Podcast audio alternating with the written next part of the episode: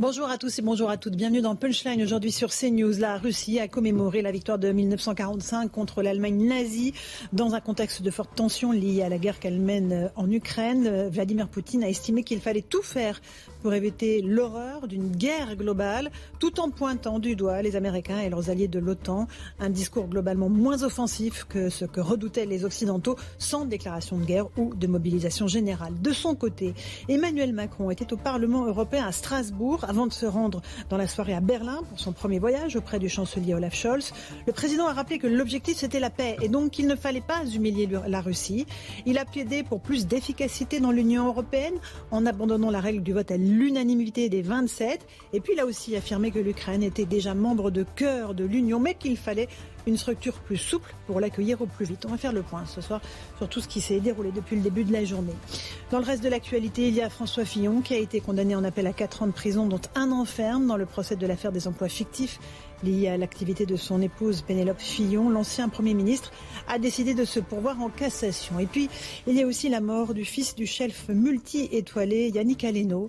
Le jeune homme a été fauché alors qu'il était euh, à l'arrêt en scooter à un feu rouge par un chauffard conduisant une voiture volée. Ce dernier a été arrêté après avoir tenté de fuir à pied dans les rues de Paris. On fera le point sur ce tragique accident de la route qui dépasse un tout petit peu euh, la limite de, des accidents de la route, car il y a aussi ce problème de l'impunité que dénoncent nombre de Français.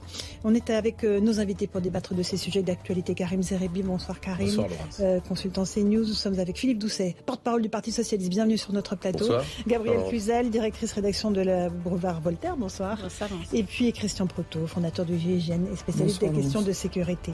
bonsoir à vous tous. On va commencer par la Russie, qui a donc commémoré la fin de la Seconde Guerre mondiale contre l'Allemagne nazie avec une démonstration de force militaire sur la, la place rouge.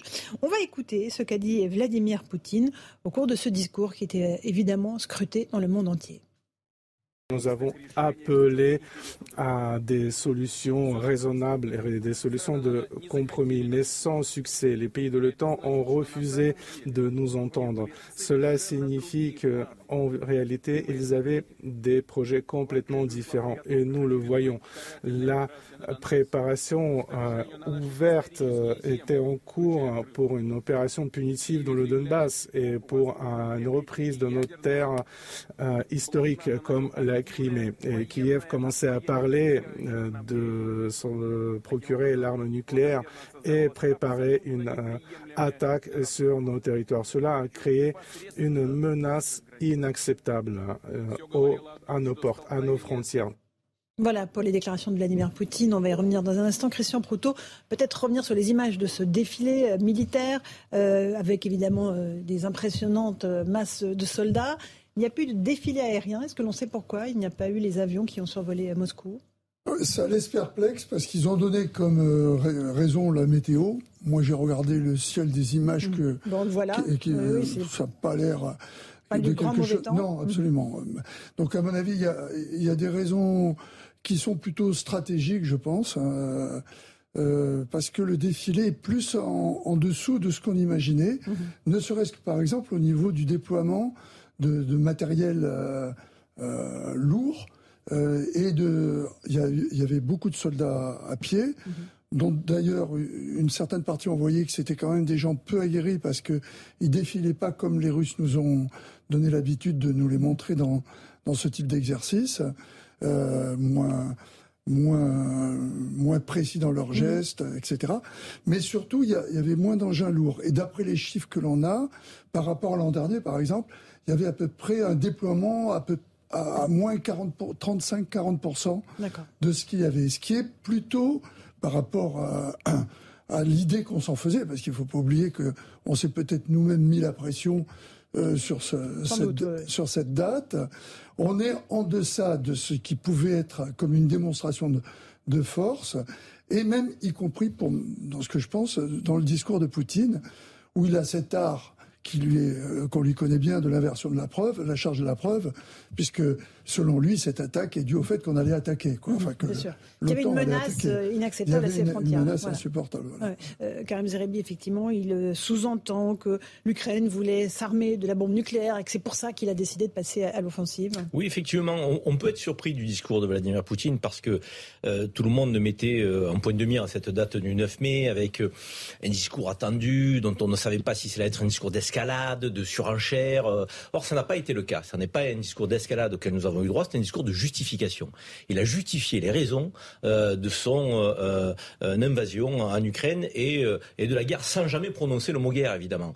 Et donc, du coup, j'ai l'impression de, je, crois qu'on pourrait mettre en miroir le, dernier discours de Joe Biden, dont là aussi nous avions été surpris d'un punchline en disant, bah, enfin, les Américains cessent mmh. l'escalade. Ce sont une forme effectivement de, de, raison retrouvée, en indiquant qu'ils ne veulent pas la, troisième guerre mondiale. Poutine a, a, été, j'allais dire, un peu euh, dans cette, dans cette posture-là euh, aujourd'hui. Alors c'est intéressant, on y viendra tout à l'heure, mais c'est à croiser l'intervention du président de la République au sein de l'Union européenne, qui lui aussi mmh. euh, a expliqué qu'il fallait maintenir les voies du dialogue. Donc moi j'ai envie de croire, je pense qu'on est nombreux dans, dans, notre nation, que, que les, les, voies du dialogue peuvent être à nouveau possibles au cours des jours et des semaines qui viennent, en fonction de la posture de Joe mm. Biden, de Vladimir Poutine et euh, d'Emmanuel Macron. Il faut qu'on prenne le lead, de mon point de vue aujourd'hui, euh, pour retisser les, liens, pour retenter de mettre en place un dialogue avec avec la Russie. C'est un peu le rôle de l'Union européenne qui peut être attendu dans les jours qui viennent. Philippe Doucet, votre euh, sentiment sur ce qui s'est passé ce matin à Moscou euh, On viendra après sur les bah, déclarations d'Emmanuel Macron. Alors, je suis pas un spécialiste militaire, mais peut-être qu'il s'est dit qu'il voulait peut-être pas sur sa couverture aérienne de ses opérations dans l'est de l'Ukraine se trop se déshabiller euh, sur le volume des avions et de ça quand même, hein, et peut-être des pilotes, parce que on pense que le, le niveau de l'armée russe, on reste toujours avec la grande armée soviétique on voit bien que c'est quand même un peu plus compliqué que ça, donc il voulait peut-être pas, euh, euh, à la fois peut-être militairement trop se déshabiller, et puis je pense aussi, puisque c'est quand même un, stratège, Vladimir Poutine, même s'il peut se tromper, on l'a vu, euh, il envoie aussi des signaux, hein, je pense, par rapport à ça. Donc, bon, moi je pense assez qu'il faut qu'on trouve d'une certaine façon, le discours assez dur des Américains, les livraisons euh, mm. permettent d'avoir finalement de faire que les Américains apparaissent comme le contrepoids des Russes.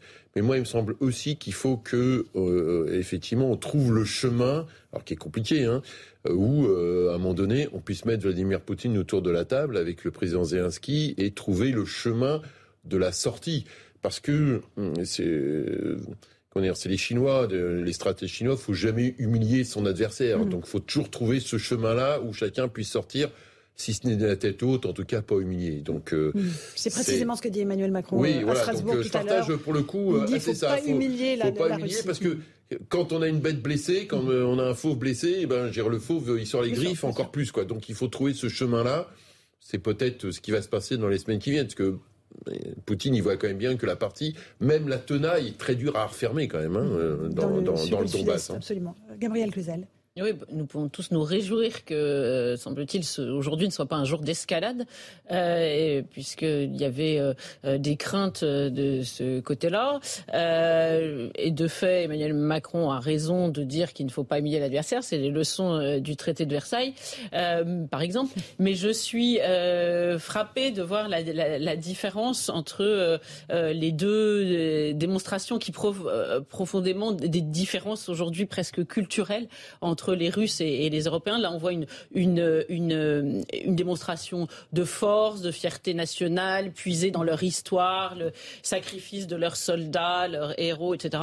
Et puis aujourd'hui, je ne sais pas si vous avez vu, ça a fait grand bruit sur les réseaux sociaux, cette espèce de petite chorégraphie un peu étrange, euh, cette danse de l'Europe qu'on a vue en, en euh, de, de, au, Parlement européen. au Parlement européen, un, peu de, désynchronisation euh, quelque part entre la séance de yoga médias et, et le, aussi la, séance, je sais pas. de... On, ne l'a pas vu, donc c'est difficile. Voilà, oui, mais je, je, trouverais néanmoins qu'on y, intéressant qu'on y revienne parce que c'est vraiment une différence d'appréhension. Je crois que le problème de l'Europe aujourd'hui, c'est qu'elle risque pas de faire peur avec Vladimir Poutine avec ce genre de démonstration. Bon, je pense que c'est assez anecdotique pour moi. Non, c'est pas anecdotique. Je pense que c'est anecdotique. Non, non, c'est pas anecdotique. C'est ce que disent les dirigeants Là c'est vrai, vous pouvez avoir raison. L'Europe, et notamment nos amis allemands, redécouvrent que l'histoire est tragique. Donc c'est vrai que depuis 1962, nous, on a des soldats engagés dans l'opération et ça, mais c'est pas des, enfin, c'est pas des conscrits. Donc on a eu des engagés euh, au Zaïre, euh, au Mali, etc.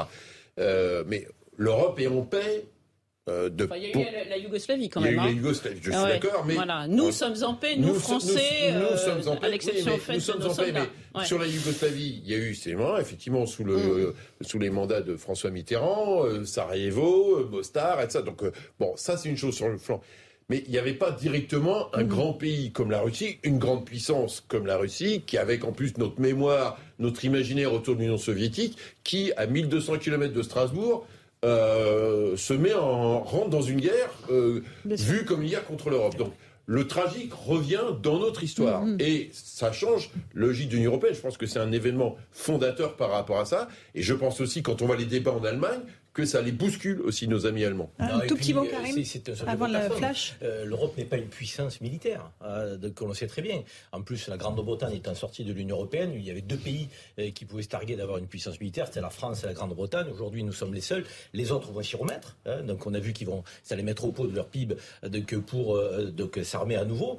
mais ça n'est pas le cas aujourd'hui. Donc, on ne peut pas, nous, être dans la démonstration de force militaire. En revanche, nous, nous sommes puissants sur le plan des sanctions économiques. Et c'est vrai que le discours du président de la République au sein de l'Union européenne donc n'était pas un discours guerrier euh, au sens même économique du terme. Donc il était plutôt sur une ouverture vers Poutine, donc en ne voulant pas l'humilier. Poutine n'a pas été dans la surenchère non plus. Je pense que ce qu'on peut retenir aujourd'hui, c'est les, les, ouvertures au potentiel et possibles qu'on ne voyait pas ces derniers jours. Parce que c'est vrai qu'on craignait effectivement qu'il y ait une surenchère, une escalade de part et d'autre, qu'il y ait un accident même, parce qu'on fournit des, des armes donc à l'Ukraine. Est-ce qu'on allait nous considérer comme des co-belligérants à un moment donné? Euh, Poutine a, beaucoup averti, attention, euh, les armes, mais pas, d'aide euh, militaire, pas, pas les hommes. Donc moi je crois aujourd'hui que ce qu'on peut retenir du discours de Vladimir Poutine et du président Macron au sein de l'Union européenne, c'est des, voies d'ouverture pour un dialogue à nouveau possible. Ça, on, peut s'en réjouir. Allez, il est pratiquement 17h si vous nous rejoignez à l'instant sur CNews. Tout de suite, le rappel des grands titres de l'actualité avec Mathieu Devez.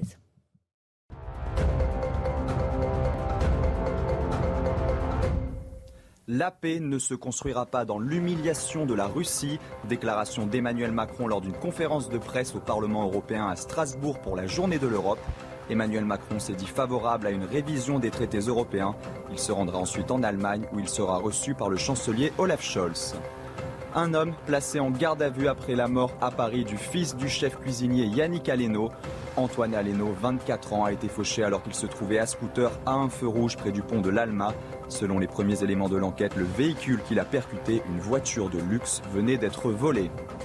Fin de cavale pour l'évadé du zoo Dupi au sud de Valence. Ce détenu de 43 ans avait profité d'une sortie au zoo pour fausser compagnie aux surveillants en prétextant un passage aux toilettes. Il a été interpellé ce matin à Lyon par le GIGN. Placé en garde à vue, il sera entendu sur les conditions de son évasion.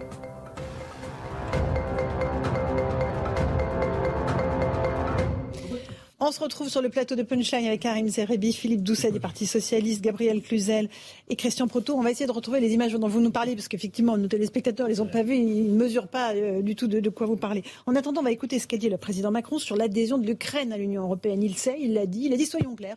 On sait que ça ne va pas arriver avant des années, voire des décennies. C'est beaucoup trop long. On sait que l'Ukraine réclame euh, et a le mot Europe à la bouche en permanence. On va écouter ce qu'il propose, le président Macron. L'Ukraine par son combat et son courage, est d'ores et déjà aujourd'hui membre de cœur de notre Europe, de notre famille, de notre Union.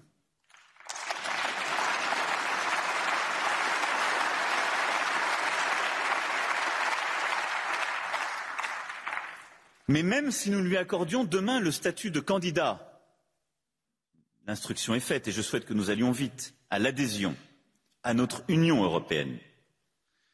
Nous savons tous parfaitement que le processus leur permettant l'adhésion prendrait plusieurs années, en vérité sans doute plusieurs décennies. Et c'est la vérité que de dire cela. Sauf à ce que nous décidions de baisser les standards de cette adhésion et donc de complètement repenser l'unité de notre Europe et parfois les principes au nom desquels nous sommes exigeants à l'égard de certains de nos propres membres. Et nous y tenons tous. Soyons clairs, l'Union européenne, compte tenu de son niveau d'intégration et d'ambition, ne peut pas être à court terme le seul moyen de structurer le continent européen. Voilà, donc avec euh, la création à la clé d'une communauté politique européenne pour accueillir l'Ukraine. Karim Zerebi, c'est évidemment un, débat qu'il fallait avoir sur euh, l'accélération du, principe euh, de rapprocher l'Ukraine de l'Union européenne? Bah, J'ai envie de dire qu'il est heureux que nos dirigeants européens et notre président de la République en premier lieu prennent conscience que le fonctionnement de l'Union européenne aujourd'hui par ses institutions est un fonctionnement qui est bloquant. Euh, il y a le principe de l'unanimité que nous avons souvent évoqué au sein mm. de Punchline, à 27. Donc si un des pays donc, n'accepte pas et n'entérine pas une décision, la décision ne peut pas être prise au sein du continent tout entier. Ils sont prêts à y revenir. Hein Ils sont prêts Emmanuel à Macron et Mme von der. Cette prise de conscience est, est, salutaire. De l'autre côté, les processus d'intégration, c'est ce dont parle le président de la République, de nouveaux pays susceptibles d'être accueillis au sein de notre Union européenne. C'est un processus qui était long, qui était lourd, de, qui passait par des étapes. On n'envoyait jamais le bout. Euh, donc là, effectivement, on propose plus de souplesse? Moi, je, suis pro-européen, j'ai été député européen et j'ai toujours dit que je regrettais la lourdeur de nos institutions, donc la rigidité de ces institutions européennes. Il faut plus de souplesse, il faut plus de, je dirais, de, de, relations entre les États-nations euh, eux-mêmes. Donc c'est une Europe par cercle mmh. concentrique à laquelle il faut revenir, capable effectivement d'avancer vers des politiques communes, euh, de à 6, à 9, à 12, tout en ayant des processus d'élargissement plus souples, euh, plus facile, ça peut bénéficier à l'Ukraine, mais aussi à d'autres pays. Donc c'est cette conception que nous aurions dû avoir, comme nous ne l'avons pas eu sur un certain nombre de sujets. Nous avons pris un grand retard dans la construction d'une Union européenne politique. Donc il va falloir effectivement qu'on s'y mette. C'est bien s'il y a cette prise de conscience. On ne va pas s'en plaindre. Philippe Doucet, vous êtes euh, d'accord avec ce que propose oui, Emmanuel Macron Oui, je pense que euh, François Mitterrand avait évoqué à l'époque la maison commune. Je pense que effectivement, dans ce que dit Emmanuel Macron, c'est vrai que pour nos auditeurs, nos téléspectateurs, il y a, euh, c'est plus qu'un 400 mètres pour entrer dans l'Europe. Il y a des critères euh, de droit, de justice et de ça, des critères économiques. Donc c'est une, une, mécanique extrêmement lourde.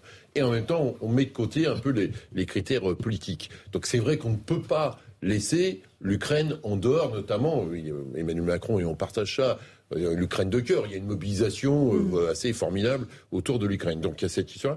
Je pense aussi a la question des pays des Balkans. Je pense qu'on a la question du Monténégro, du Kosovo, de la Bosnie-Herzégovine. Ce sont aussi des pays. Ça permettrait de les accueillir dans une structure plus légère de leur envoyer un signal politique en disant mm. vous faites partie de la famille, d'accord. Faut que vous grandissiez. Il y a, vous avez des critères juridiques, vous avez des critères d'indépendance de, la justice, vous avez des, des questions de, de, politique fiscale, vous avez des questions même des, des fois de euh, mm. comment dire de cadastre. Enfin, vous avez plein de choses extrêmement techniques, mais vous faites partie de la famille. On vous accueille autour de la table. Et vous avez bien dit, on a bien des G20, tout le monde n'est pas ensemble. On pourrait avoir euh, des G30, un G30 euh, européen, une maison commune européenne. avec des degrés d'intégration. Oui, avec des degrés d'intégration. Mais déjà, parler en famille, eh ben déjà, c'est déjà pour se sentir en dehors de la famille, c'est très important. Ça vous, euh, qu'est-ce que vous pensez de cette proposition Moi, je crains que ce soit la politique des petits pas et qu'en réalité, on veuille faire rentrer l'Ukraine dans l'Europe à marche forcée et que, comme on sait que les peuples qui composent, les pays qui composent aujourd'hui l'Europe ne sont pas prêts à parce que déjà l'Europe a cru de façon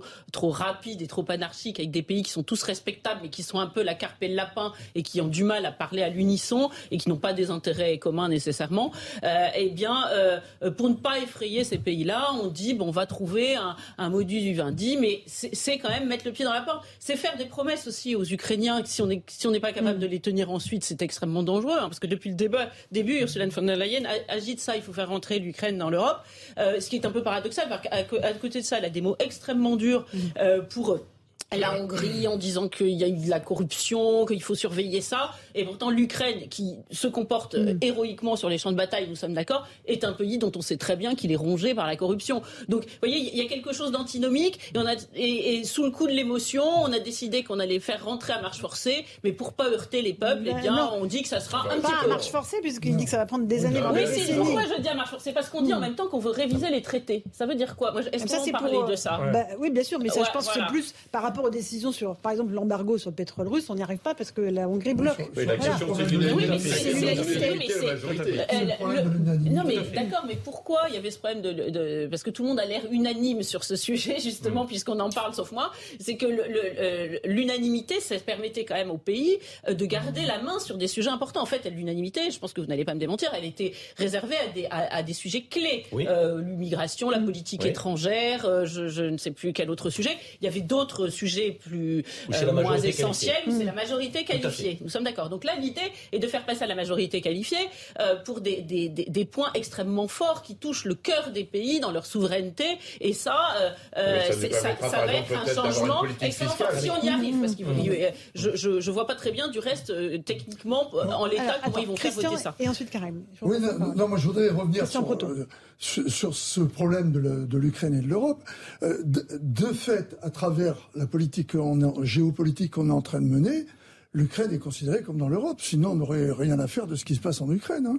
Donc, euh, ça serait un problème euh, Mmh. euh, Bah, russo-ukrainien. Bon. Non, mais ça, c'est l'OTAN. On, on- on pourrait en parler. Or, la, la- la problématique, elle est plus de, comme on semble être, euh, du fait de- des revers militaires de la Russie, dans une position où on peut arriver à une table de négociation. On va pas remettre de l'huile sur le feu en disant oui, ça y est, l'Ukraine euh, va rentrer chez nous. On connaît les, les délais.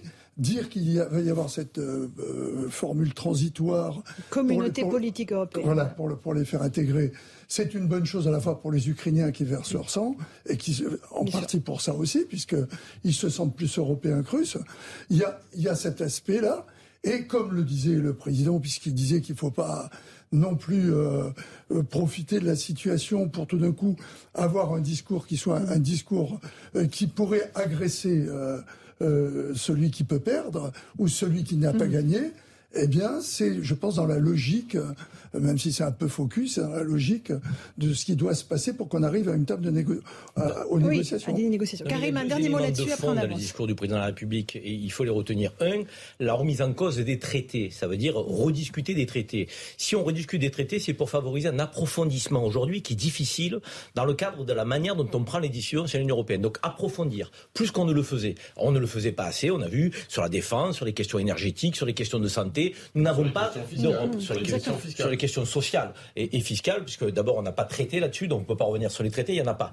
Donc euh, la réalité, c'est que là, il faut qu'on approfondisse. Et ça, ça a toujours été le vœu des pères fondateurs. Il faut qu'on ait à un moment donné une cohérence, une harmonie en termes de politique commune.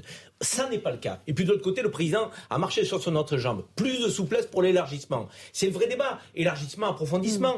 On peut faire rentrer plus facilement avec effectivement des conditions qui peuvent être effectivement euh, pas celles de ceux qui sont historiquement au sein de l'Union européenne. Et puis on peut approfondir beaucoup plus rapidement avec des pays avec lesquels on est au sein de cette grande famille depuis plus longtemps. Donc sur des politiques communes. Et c'est ça qu'il faut euh, savoir actionner. Approfondissement, élargissement. Et c'est vrai que jusqu'à présent, on n'élargissait pas parce que c'était la croix et la bannière pour faire entrer un pays. Et puis on n'approfondissait pas parce qu'on avait la règle de l'unanimité sur les questions, j'allais dire, majeures. Donc oui, il faut savoir retourner un peu la table. C'est un peu ce que le président a fait de manière politiquement correcte. Donc, mais il va falloir le faire dans le cadre de son quinquennat si on veut que cette Union européenne ait un sens politique, une dimension politique. Et quelque part, ma, ma chère Gabrielle, là, moi, je, je, je, je vous rejoins sur, sur la, la vigilance qu'il faut avoir. Donc, mais euh, on- nous, je pense qu'on a un point commun. On parle beaucoup d'États-nations euh, euh, face à ce fédéralisme qu'on a voulu nous imposer. Moi, je suis pour une Europe des États-nations qui puissent travailler ensemble à 6, à 9, à 12. Peut-être que la remise en cause des traités le permettra. Oui, Allez, mais un dernier mot euh, euh, l'élargissement euh, infini, si tout est Europe, rien n'est Europe. hein. Il y a un moment, il faut quand même circonscrire ce, euh, ce qu'est l'Europe. Et puis, euh, moi, je, je me mets à la place des gens qui nous regardent. C'est-à-dire qu'il y en a un certain nombre dans ce pays, ça a été non négligeable, puisqu'ils ont même eu la majorité à un moment, qui ont voté, con- voté contre le traité de constitution européenne. On, on a fait sortir par la porte, euh, le- ce qu'ils avaient sorti par la porte, on l'a fait rentrer par la fenêtre. Hein, C'est Nicolas Sarkozy avec le traité de Lisbonne. Et maintenant, on nous dit le traité de Lisbonne qui finalement laissait une part de souveraineté dans les domaines de, euh, de politique étrangère, justice, immigration, euh, par ce, ce vote à l'unanimité. Et ben ça aussi, on va le retirer. Moi, je, je serais intéressée de savoir comment on va le retirer. On va faire un référendum. Est-ce qu'on va demander l'avis des peuples? Est-ce qu'on va demander Ah l'avis des peuples? pas tort de poser la question. Parce que euh, euh, là, on est en train de dire On aux gens, alors dans le que- panier, que là. il y a beaucoup de, il y a- y a de nombreux Français, notamment quand ils ont voté contre ce traité de constitution européenne, ils ont dit bah non, nous on, on- on veut moins d'Europe. Et là, on est en train de leur dire oui, l'Europe va mal parce qu'il n'y a pas assez d'Europe, donc on va faire encore plus, on, va intégrer. Oui, le le problème, c'est que le problème, ce qui m'ennuie un peu, c'est que Emmanuel Macron, on a pu dire qu'il était en même temps sur beaucoup de sujets, un peu en avant, trois pas en arrière, sauf sur l'Europe. Là, on sent qu'il a une vision, et sa vision, on sent quand même que c'est une Europe fédérale. Alors, on entend. Philippe Doucet, Parti socialiste. Vous évoquez sur l'élargissement, mais honnêtement, en on peut regretter. Enfin, L'élargissement, il y a des inconvénients l'élargissement, parce qu'entre nous et la Bulgarie, il y a un, écart très important, y compris dans les dynamiques d'intégration, dans ce qu'on peut partager. mais en même temps, 50 euros par exemple. mais en même temps, on a envoyé à ces pays, après la chute du mur, un formidable signal en disant vous faites partie de la famille. Et quand on voit le niveau de rattrapage de ces pays, même si c'est compliqué, même si c'est difficile, eh bien la Roumanie, la mm. Bulgarie, euh, la, la République tchèque, ils ont fait des sauts considérable. Ils voyaient d'ailleurs que même dans les débats pro-européens, euh, populistes, etc., donc on voit que ça bouge. Et donc c'est quand même un signal formidable. Alors évidemment, c'est pas facile. Mais ça a permis de les associer. Et aujourd'hui, quand on voit par exemple l'influence de la Russie, parce que c'est aussi ça, l'influence de la Russie sur la Serbie, quand on donne pas de signal, eh bien à un moment donné, ces pays-là se tournent vers d'autres. Et où sont les limites de l'Europe? Mais à un moment donné, ça permet de poser des choses. Et l'Ukraine l'a permis de le poser. La vraie limite, est-ce que la Turquie ou pas fait, fait partie de l'Europe? À ce moment-là, là, on a. Parce que moi, je suppose effectivement. Qui veulent faire rentrer oui, mais voilà. Donc moi, je pense le processus d'adhésion n'est pas arrêté. La hein. maison Europe, je suis d'accord. La maison Europe, c'est comme toute maison, elle a des portes, elle a des fenêtres. Et donc, à un moment donné, effectivement, la maison Europe, on met une porte et puis on dit tu rentres ou tu rentres pas. Moi, je suis pour qu'on soit clair avec la Turquie. voilà, il n'y a pas de porte. Mais pour d'autres, je pense qu'effectivement, l'Ukraine, c'est un pays européen, ils ont envie de hmm. rejoindre la famille. faire bouger l'Europe, ça part de bons sentiments. On voit bien effectivement que nous n'avons pas accompli, encore une fois, ce que les pères fondateurs ont voulu accomplir, ce rêve européen qui fait qu'on est plus fort ensemble. Aujourd'hui, on n'est pas convaincus, nous, peuple européen, si on se sonde tous les uns les autres, donc on le voit bien, qu'on est plus fort ensemble. On a l'impression parfois qu'on s'est même pénalisé, donc à, trop d'Union européenne, sans être concerté, sans faire de l'Union européenne une union politique. Moi, je pense que ce qu'a dit Gabriel Cluzel est important il faudra passer de toute manière par la voie référendaire. Donc euh, faire bouger l'Europe, c'est bien, donc c'est une bonne initiative, mais il faut consulter les peuples. si on n'a pas la respecter ce que disent les peuples. Et, évidemment, si on consulte, mais vous avez raison, Laurent, si on consulte, on réitère pas ce qu'on a fait en 2005. Parce que là, si on veut mettre tous les, peuples contre l'Europe, alors il faut mm. réitérer effectivement euh, de, bafouer la parole du peuple. Mais il faut que les peuples soient consultés. En même temps, vous voyez, un des péchés fondateurs peut-être de la question européenne, c'est effectivement la place de, euh, des peuples et de la démocratie. C'est-à-dire qu'aujourd'hui, mm. le Parlement européen, c'est loin. Si par exemple, moi, à titre personnel, je pense que si c'était des, des parlementaires français qui est siégé euh, au Parlement européen euh, et qui revenaient à l'Assemblée nationale, ou qu'on ait, comme mm, Thomas Piketty l'a proposé, un Parlement de l'euro, ben, on a une monnaie commune, il y a des députés qui le contrôlent, comme un député français contrôle le budget de la nation. Mot, Christian, oui, je veux dire une chose, il faut quand même ne pas oublier que dans la crise que l'on vient de vivre, euh, vient de vivre et la crise de la Covid avant, heureusement que l'Europe était là. Donc l'Europe, c'est le moyen d'être nous, d'être l'Europe, un continent qui, euh, qui, existe. Et on est coincé entre les États-Unis et la Russie. Ça permettra peut-être d'avoir une géopolitique qui nous soit Alors, Il est 17h15. Il y a des petits pays qui continue, sont Je débat dans un instant. Tout de suite, le rappel des titres de l'actualité, Mathieu Deves.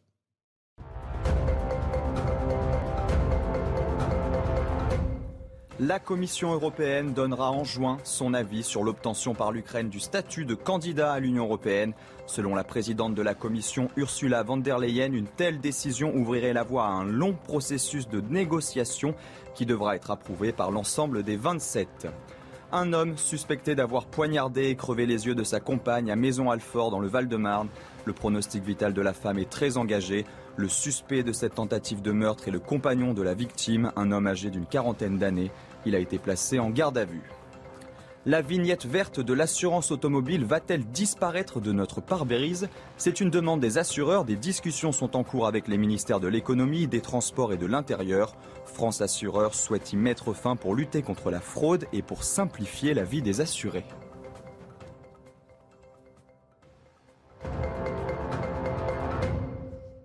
On se retrouve sur le plateau de Punchline. Je voulais vous montrer euh, une image, une image forte, celle de l'ambassadeur de Russie en Pologne qui a été aspergé, vous le voyez, de peinture rouge alors qu'il était euh, en train de mettre une gerbe de fleurs devant euh, un monument, sans doute pour célébrer le 9 mai et la victoire contre euh, l'Allemagne nazie. On le voit qu'il euh, a été euh, aspergé d'un produit rouge qui fait évidemment penser à du sang. et ceux qui sont autour de lui, qui sont des activistes opposés à la guerre en Ukraine, crient fasciste. Je ne sais pas si on peut entendre s'il y a du son sur ces images. meurtrier. Ça symbolise vraiment, Christian Proto, la, situation actuelle avec les Russes qui sont aux, yeux du monde coupables de, crimes de guerre, de crimes abominables, inqualifiables, même comme disait Emmanuel Macron en Russie. Mais bien évidemment, parce que nous avons un système d'information qui fait que les gens touchent du doigt cette réalité tragique et que, euh, bien évidemment, il y a euh, être du côté euh, de, celui qui est agressé, qui, qui, qui, fait tout de suite, et surtout la Pologne, qui a accueilli je ne sais pas combien de réfugiés. Qui plusieurs, millions. plusieurs, millions. de réfugiés ukrainiens sont, actuellement les premiers à accorder l'asile, parce que c'est ils accordent l'asile à des gens qui ont tout perdu ou qui sont en voie de le, de le perdre. Donc ça me paraît important. Cela dit, on se rend compte que la foule, il faut la maîtriser, parce qu'il peut se passer n'importe quoi. Vous imaginez si au, lieu de ça, c'était autre chose, hmm. euh, l'escalade euh, peut démarrer très vite. On, l'a vu il y a très longtemps à Sarajevo. Euh, donc, il aurait pu avoir, au lieu de, un, geste beaucoup plus grave que celui-là. Mais là, on voit que c'est un geste politique, évidemment. Il s'agit d'asperger de faux sang l'ambassadeur de Russie en Pologne, qui va se rendre sur Tout à fait. monument. Mais en plus, le, jour de la fête nationale. La fête nationale pour les, pour, hmm. pour les, les Russes. mais ce que je voulais dire, c'est qu'on peut aussi avoir euh, quelqu'un qui est beaucoup plus exalté, qui au lieu de la, la, ou le, du, liquide rouge, si c'est du mercurochrome ou, ou je sais pas trop quoi, mhm. puisse avoir un geste. Et, à ce moment-là, c'est une agression. Et lui, il représente la, la, mhm. Russie. Donc tout ça est... Un petit mot là-dessus. Non, mais le message est clair. Je pense que c'est le message euh, des opinions à l'échelle internationale. Il y a effectivement euh, ce que peuvent penser, faire et voter au sein des Nations Unies les dirigeants euh, de, que des nations, mais il y a le sentiment des, des opinions. Et même un pays, par exemple, qui se serait abstenu ou qui aurait voté contre les sanctions face à la Russie, je suis pas certain que l'opinion de ce pays donc, trouve normal l'agression de Poutine envers l'Ukraine. Et donc c'est pour ça que là, c'est l'opinion polonaise, c'est le peuple polonais. Et, et peut-être qu'en Inde, si vous avez un ambassadeur russe, même si l'Inde ne s'est pas manifesté contre euh, l'intervention euh, mm. de, Poutine et de la Russie euh, en Ukraine, peut-être que le peuple de, là-bas est, contre effectivement cette intervention. je pense d'ailleurs, il y, a eu trois batailles, on l'a suffisamment dit bataille militaire, bataille guerre militaire, guerre économique et guerre de l'information. Mm-hmm. matière de guerre de l'information, les, opinions à l'échelle internationale ont été touchées, touchées et, émues de ce qui se passait. Il y a un agresseur et un agressé, n'inversons pas les rôles. et d'ailleurs, on voit bien que Poutine est dans la justification aujourd'hui dans son discours. S'il est dans la justification, c'est qu'il trouve des raisons à ce qu'il y ait un écho mm. au pourquoi de son intervention. Et s'il doit s'expliquer encore et encore, c'est que c'est pas du tout convaincant. Donc oui, je crois que là, ça symbolise euh, ce que les opinions à l'échelle internationale pensent de cette intervention désastreuse. Euh, oui, bah, quand vous voyez, enfin, la Pologne a une longue histoire compliquée avec la Russie. Ils ont quand même été euh, partagés plusieurs fois. Donc nous, la guerre, elle est à 1200 km de Strasbourg. Elle, est, elle, elle est au bout de la rue. Mm. Donc, si vous voulez, déjà, ils ont une longue mémoire de mm. l'oppression russe. Ils ont quand même été euh, découpés, quoi. Hein, donc, ils s'en souviennent. Ils se souviennent aussi des massacres de Katyn, de ce qui s'est passé euh, pendant la Seconde Guerre mondiale. C'est quand même dans les mémoires.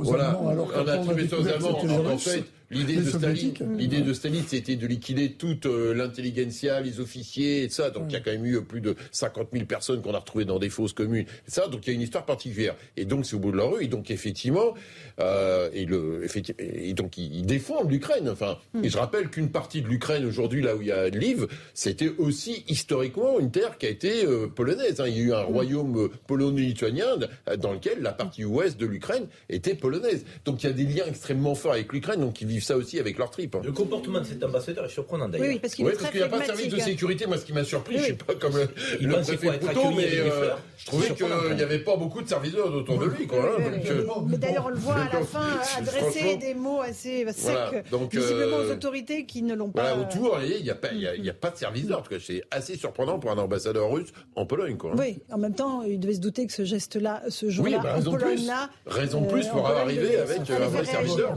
C'est un peu de la de fait, il y, a une, longue histoire tragique euh, entre la Pologne euh, et, la Russie. Et euh, ce qui s'est passé du temps de l'Union soviétique reste évidemment inscrit dans le cœur des Polonais, ce qui explique du reste leur empressement à, se rapprocher de l'OTAN et à, chercher à, se faire protéger. Vous avez parlé de Katine, vous avez raison. Et du reste, je remarque qu'on n'a jamais vraiment fait l'inventaire de, de, de, ces crimes du, du, communisme. C'est quelque chose que d'ailleurs Vladimir Poutine. il y a eu un moment où la, où la, oui, il y a eu, mais il n'a pas eu quand même beaucoup de publicité parce que pendant de longues années, ça a dérangé la gauche qui avait été du côté soviétique. Il faut quand même le dire. Si, si, bah pardon, euh, Sartre, il, se déplaçait en Union soviétique, il revenait, il trouvait ça génial. Aujourd'hui, on lit encore Sartre dans les écoles et personne dit que Sartre euh, avait rapporté des fake news et de la propagande à l'époque. Donc ici, il y a eu, moi je crois vraiment qu'il y a eu euh, une vraie chape de plomb, d'ailleurs tout le monde le dit, sur ces crimes du communisme et ça permet aujourd'hui finalement à, à, Vladimir Poutine de, de, célébrer ce 9 mai sans rendre des comptes sur les, les, années soviétiques. Donc d'une certaine façon, l'Occident en est, en est aussi responsable. Je rappelle aussi que la Pologne, euh, qui accueille beaucoup de, réfugiés, nous sommes d'accord, euh, sauf erreur de ma part, fait encore l'objet de, de sanctions de la part de l'Europe ça n'a pas été levé. Donc là aussi, c'est une des multiples. c'est une des multiples contradictions de l'Europe, c'est-à-dire que les pays, on veut aider l'Ukraine, mais les pays qui sont en première ligne, qui, qui reçoivent chez eux des réfugiés, sont ceux qui sont sanctionnés de, la, même façon. Euh, mais c'est comme si vous dans C'est pour le moins paradoxal. Non mais pardonnez-moi, non mais pardonnez-moi, parce que si dans une famille, vous vous retrouvez dans la famille euh, européenne, si euh, voilà, donc si le préfet Proto décide de manger le dessert avant l'entrée, vous allez vous dire, c'est pas tout à fait les règles du jeu. La Pologne, elle est soutenue, il y aura des financements pour les réfugiés européens. Ça n'empêche pas que l'indépendance du système judiciaire, on n'a pas envie d'une démocratie illibérale au cœur de l'Europe. C'est le problème des. Polonais, c'est le problème aussi des Hongrois. On a constaté d'ailleurs qu'à travers la guerre en Ukraine, ils avaient changé de position. C'est-à-dire que le, triangle de Visegrad avec euh, la Slovaquie, la, Pologne et euh, la Hongrie euh, et, la, République tchèque, tout ça avait sauté. Et donc du coup, pourquoi Parce que du coup, bah oui. Donc aujourd'hui, M. Orban se retrouve bien seul dans cette affaire-là. Il a été, réélu. Oui, mais il est réélu, sans toucher position, pas aux médias je, voudrais juste dire une chose malgré tout, c'est que la représentation diplomatique, c'est quelque chose d'important dans, dans, les échanges. Et qu'à partir du moment où il y avait cet événement que les Polonais l'ont laissé faire, il, y a, y a, quelque chose qui, aurait dû être fait pour éviter ça. Parce que on le sait tous, ça peut déraper. On est sur le fil du rasoir. Hein. Ça peut déraper sur pas grand-chose. Je voudrais également rappeler, puisque Gabriel faisait allusion au, devoir de mémoire qu'il il aurait fallu avoir sur, sur la période soviétique, on oublie tous ce que l'Ukraine a payé à l'Union soviétique déjà à travers la famine de 32 organisée par Staline, à travers la guerre qui a eu lieu jusqu'en 57, la guerre d'autonomie avec les partisans, et surtout ce qui est passé complètement sous silence, c'est que lorsque Poutine a supprimé Memory, qui était un, mouvement mémorial, pardon, un, mouvement au sein de la Russie destiné un peu à faire l'état des lieux de tous les crimes de Staline. Voilà. Simplement parce que pour Poutine. Ils viennent d'être interdits il y a six mois, huit mois. ils ont été interdits il y a huit mois. Euh, eh bien, donc je reviens là-dessus. Pourquoi pendant des années n'en a-t-on pas parlé? Parce que la gauche était gênée aux entournures oh, avec cette histoire soviétique. Euh, je sais bah, pas, depuis, non, mais vous pensez... il y a. Ah bah, je pense que Solzhenitsyn a été, a été oh. célébré par l'Occident. Non, mais vous rigolez. Il y a eu des années. Non, mais pardon, il faut rendre justice à l'histoire. Depuis les années 70, je pense que les crimes de Staline et de l'Union soviétique sont connus. Et depuis, enfin, et le livre noir, pardonnez-moi, il y a quand même eu euh, un énorme succès, y compris de librairie. Non, c'est pas, pas vrai du tout. Il y a des philosophes, encore une fois, je tiens à le dire, non mais pardon, parce que c'est une vérité historique et il faut quand même euh, à un moment avoir le, le, le, crever l'abcès. Euh, Simone de Beauvoir, Jean-Paul Sartre sont aujourd'hui étudiés. Non, ils sont encore étudiés dans toutes les universités. S'ils avaient soutenu le régime d'Hitler, ils auraient été mis à l'index, évidemment. On voit bien qu'il y a une bienveillance particulière pour les années soviétiques. Par rapport à leurs écrits, par rapport à leur par rapport à vous rigolez ou quoi C'est sûr que quand sur les idées politiques, ils ont perdu depuis longtemps. Vous refaites l'histoire et tout, le monde le sait très bien que ces années soviétiques n'ont pas été. Avoir raison on n'a pas fait avoir tort avec Raymond ça a quand même été un débat qui est tranché depuis longtemps. Non, non, mais sans, avoir tort ou raison sur l'histoire, je pense que cet épisode avec l'ambassadeur de Russie en Pologne ne va pas donner de baume au cœur à Vladimir Poutine et au contraire, l'image qui est assez détestable va lui sauter à la figure et je, quelque part, même si effectivement, tu as raison, il faut prendre les mesures de sécurité, il ne faut pas exposer au homme donc à la vindicte populaire. Donc ça, c'est évidemment. Euh, bon, force est de constater qu'à part lui avoir jeté de, de, la peinture et qui a, la couleur du sang, il, ne semble pas avoir été agressé, même si les gens hurlent. C'est une humiliation. C'est une humiliation. C'est une humiliation diplomatique. Oui, mais enfin, attention, parce que même Emmanuel Macron, de temps en temps, se prend des yeux sur la tête. C'est à mon avis, l'image est très forte symboliquement. Elle peut pousser aussi donc euh, la Russie et Vladimir Poutine, ces images vont faire le tour du monde.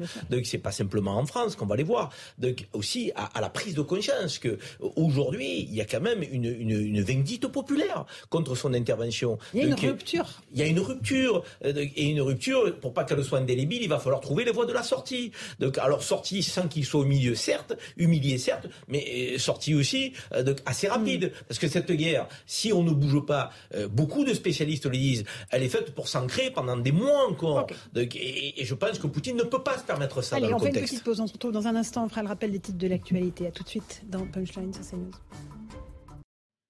On se retrouve dans Punchline sur CNews. Tout de suite, le rappel des grands titres de l'actualité. Il est 17h30. Mathieu Devez.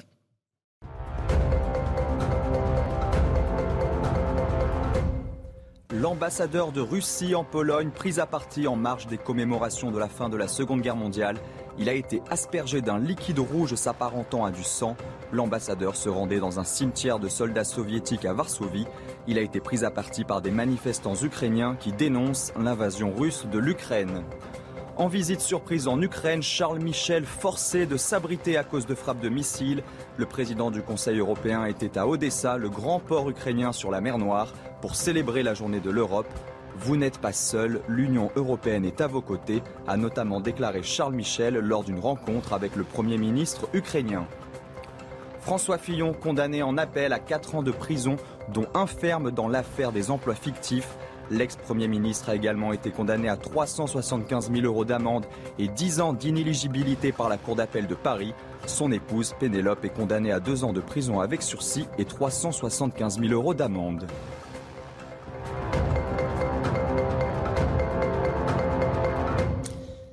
On se retrouve donc dans Punchline avec Karim Zerebi, avec Philippe Doucet du Parti Socialiste, Gabriel Cluzel de Boulevard Voltaire et Christian Proto, fondateur du GIGN. Je l'évoquais au tout début de l'émission. Euh, on va maintenant parler de la mort du fils du chef multi-étoilé Yannick Aleno. Le jeune homme de 24 ans a été fauché alors qu'il était arrêté en scooter à un feu rouge par un chauffard conduisant une voiture volée. Alors c'est pas seulement un tragique accident de la route comme il y en a malheureusement trop tous les jours. Il y a aussi quelque chose qui ressort de l'impunité, l'impunité que les Français dénoncent en permanence euh, et que ressentent visiblement les délinquants, puisqu'ils se permettent tout. Euh, on va revenir sur le déroulé des faits, sur ce qui s'est passé exactement pour en aboutir à ce drame, avec Marie Aubazac. Marie, euh, bonsoir. Euh, d'abord, est-ce que le chauffard qui a provoqué cet accident a été arrêté? Oui, le conducteur de la voiture volée a été placé en garde à vue dans le cadre d'une enquête ouverte par le parquet de Paris pour homicide involontaire aggravé. Il s'agit d'un homme âgé de 25 ans. Hier, peu après 23 heures, il a présenté un faux ticket à un voiturier d'un restaurant pour voler un véhicule, une Audi RS6. Le voiturier ne s'est pas rendu compte que cet homme n'était pas le propriétaire du véhicule. Il l'a donc laissé partir et dans sa fuite, le suspect a percuté un VTC, puis un scooter, celui euh, du fils du chef cuisinier multi-étoilé euh, Yannick euh, Aleno, un jeune homme âgé de 24 ans qui est décédé sur place. Les deux véhicules étaient arrêtés à un feu rouge, place de la Résistance dans le 7e arrondissement de Paris. Le conducteur du VTC et la passagère souffrent de multiples contusions. Ils ont été transportés à l'hôpital, mais leur pronostic vital n'est pas engagé. Après l'accident, le chauffard a abandonné la voiture volée et il a pris la fuite à pied avant d'être interpellé euh, par un policier hors service de la direction de la sécurité de proximité de l'agglomération euh, parisienne. Il a refusé le test d'alcoolémie et sa garde à vue euh, peut durer jusqu'à 48 heures. Merci pour ces explications, Mario Bazac. Évidemment, ça fait froid dans le dos. C'est une tragédie absolue pour la famille de, ce jeune homme et pour Yannick Aleno. Mais il y, a quelque chose de plus. C'est ce, délinquant qui va voler une voiture, qui, alors qu'il n'est pas poursuivi par la police, percute une voiture, un VTC, euh, un, scooter. Karim Mesquia, Rachida Dati, euh, la maire euh, du 7e arrondissement où se sont produits les faits, dit c'est un, drame de l'impunité. L'impunité est en train de faire de notre pays une vaste zone de criminalité, sans limite aux dépens des femmes, des pères, des mères et des enfants. Est-ce qu'il y a de cela dans ce qui s'est passé, dans ce drame? Permettez-moi d'abord d'avoir une pensée pour la famille de Yannick Aleno et Yannick Aleno lui-même. Hein. donc toutes, toutes mes condoléances et toutes nos condoléances, parce que c'est vrai qu'on faut jamais se mettre à la place de ceux qui vivent un drame, mais quand même un enfant de 24 ans qui est sur un scooter, donc euh, à un feu rouge, euh, et qui se fait percuter par une voiture qui n'a rien demandé, qui, fait les choses dans, les règles de l'art. Euh, donc c'est abominable. Donc je crois qu'il n'y a pas de mot. Concernant ce, ce, ce, chauffeur criminel, euh, euh, euh, il est euh, certainement effectivement avec un niveau d'alcoolémie, il a refusé. Donc, euh, mm. donc ça veut dire que est-il est-il récidiviste de quelque chose? Je, je, je, je, je serais curieux de mm. savoir effectivement quel est son profil. Est-il connu des services de police? Avait-il été condamné? Pour quel type de fait? En tout cas, on a quelqu'un qui qui se permet tout. Euh, puisqu'il n'a même pas volé la voiture euh, comme les voleurs peuvent le faire traditionnellement. Et c'est une, c'est une, une, usurpation avec euh, avec. Oui, il a présenté un, faux ticket au voiturier. et ensuite, il est parti tranquillement, la clé au, au, au, au volant, et, et, et, il est allé commettre ce, ce, ce, ce crime donc, abominable. Impunité, on a le sentiment qu'il y a de l'impunité. Est-ce qu'il y en a vraiment dans cette affaire-là? Je n'ai pas assez d'éléments moi pour le dire. Euh, je pense qu'il il faut, il faut peut-être, euh, il faut peut-être, euh, voilà, prendre un peu de recul, avoir plus d'éléments. Mhm. Si les récidivistes, à l'évidence, on se dit encore une fois, un récidiviste, c'est souvent le cas euh, dans, dans, les crimes, un mhm. récidiviste qui est dehors ou qui est sorti plus tôt, qui n'a pas effectué sa peine, de qui on se dit mais pourquoi, pourquoi, pourquoi? Donc, Et c'est toujours la même question qu'on se pose. Est-ce qu'il faut qu'on ait des remises de peine pour tout le monde? Est-ce qu'il faut qu'on on ait ce, ce, traitement judiciaire qui semble prendre du temps, qui semble ne pas être suivi de contrôle voilà, voilà c'est les questions qu'on se pose en tant que citoyen. On a le droit de se les poser. Christian Proto. Bah, c'est un drame, euh, bien évidemment, du fait de ce type d'accident qui ne devrait pas arriver. Enfin, c'est. Euh, avoir volé une voiture sans être poursuivi et tout d'un coup percuter deux autres véhicules, euh, c'est quelque chose qui me semble impossible. On se dit c'est pas possible. Alors, quelles que soient les raisons qui ont conduit le chauffeur, soit l'alcoolémie, soit le fait que comme il avait volé la voiture, il fallait qu'il pensait qu'il devait disparaître le plus rapidement possible avant d'être dénoncé. Il y a en matière de conduite quelque chose qui ne va pas arriver à percuter euh, un véhicule de roue et, euh, et c'est un, Uber, je crois, un VTC. Euh, c'est quelque chose qui semble inimaginable pour quelqu'un qui a au moins son permis de conduire. Alors, qui sait selon nos informations, selon les informations CNews, le suspect est connu pour, de la police pour des vols de véhicules, des vols en bande organisée et quelques violences et escroqueries. On ne sait pas encore effectivement s'il avait d'autres charges qui, qui étaient Après, qui pesaient contre lui. ses peines? Combien de temps est-il sorti plus tôt? Ah, Ça, c'est intéressant de savoir. Il y a une, information qui est sortie d'un certain nombre de médias sérieux qui est à vérifier, mais euh, il, il, aurait, il était recherché, semble-t-il, parce qu'il avait une peine de trois mois de, de prison à purger. Donc s'il n'était pas sous les verrous, c'est qu'à un moment, comme on dit pudiquement, mais c'est au-delà de ce mot-là, il y a eu un dysfonctionnement. Donc il y a quelqu'un, euh, à un moment, il a quelqu'un n'a pas fait son boulot. Voilà, on peut, on peut le dire clairement. Vous parliez d'impunité. Pour, mm. Pourquoi les gens aujourd'hui en ont ras-le-bol? C'est qu'ils peuvent pas considérer ça au-delà de la peine infinie des parents, de la famille, et tout le monde se met évidemment à leur place. Euh, c'est, les Français, un certain nombre de Français se disent mais, mais euh, que faisait-il dehors? Et finalement, si un policier avait croisé sa route, non pas après les événements, mais avant, et s'était interposé, et, et, peut-être euh, avait fait usage de son arme à un moment pour l'arrêter, il y aurait eu une manifestation pour ce délinquant. Là, aujourd'hui, vous croyez qu'il y aura une manifestation? Il y aura peut-être une marche blanche, mais personne dira ah mais euh, il n'y aura pas de manifestation contre la délinquance parce que comme comme si ce pays était, était paralysé et refusait de mettre des, des mots sur les mots. C'est ça que je, je, trouve absolument terrible. Euh, ce, ce, pauvre garçon, eh bien, euh, il, pour sa famille, c'est un drame irréparable et c'est quand même mm. le drame, si ces faits sont confirmés, c'est celui de l'échec de la justice de notre pays. Philippe Doucet. Bon, d'abord, je suis père, donc euh, franchement, je, enfin, c'est euh, ce type euh, d'accident. Enfin, déjà perdre un enfant, c'est absolument horrible, mais le perdre dans ce type de conditions, franchement, je, je policier tous les jours pour que ça m'arrive jamais, quoi, parce que je pense que c'est une douleur infinie euh, jusqu'à la fin euh, de votre vie, quoi. Hein. Bon, ça c'est la première remarque. La deuxième remarque, faut regarder les antécédents, mais euh, je, je, pense que euh, il y a une attente des Français pour qu'il y ait une justice dans ce mm. pays. Je pense qu'on l'entend, ça toute sensibilité partout. J'entends ça tous les jours parce que euh, tout simplement, il faut qu'il l'ordre naturel des choses soit respecté. Voilà, vous faites, euh, vous avez ce type de comportement. Je pense qu'entre l'alcool, puis moi je suis pas un spécialiste de voiture, mais enfin une ODR 6, euh, je pense que c'est un outil et un véhicule très puissant. Donc entre l'alcool et la puissance de la voiture, à mon avis, il a perdu le contrôle, plus peut-être la peur d'être poursuivi, il a perdu le contrôle du véhicule. On a les, la- Donc, images coup- de Yannick Aleno, donc, là, le papa coup- de ce jeune homme. Voilà, donc euh, bon, moi derrière après, il faut aussi que nous on soit conséquents avec nous-mêmes. On a un budget de la justice qui est euh, digne de, le- de nos de la on est devant la Roumanie, la Bulgarie dans les budgets de justice. C'est qu'à un moment donné, si on veut qu'il y ait des exécutions de peine, on a des prisons, on a des juges.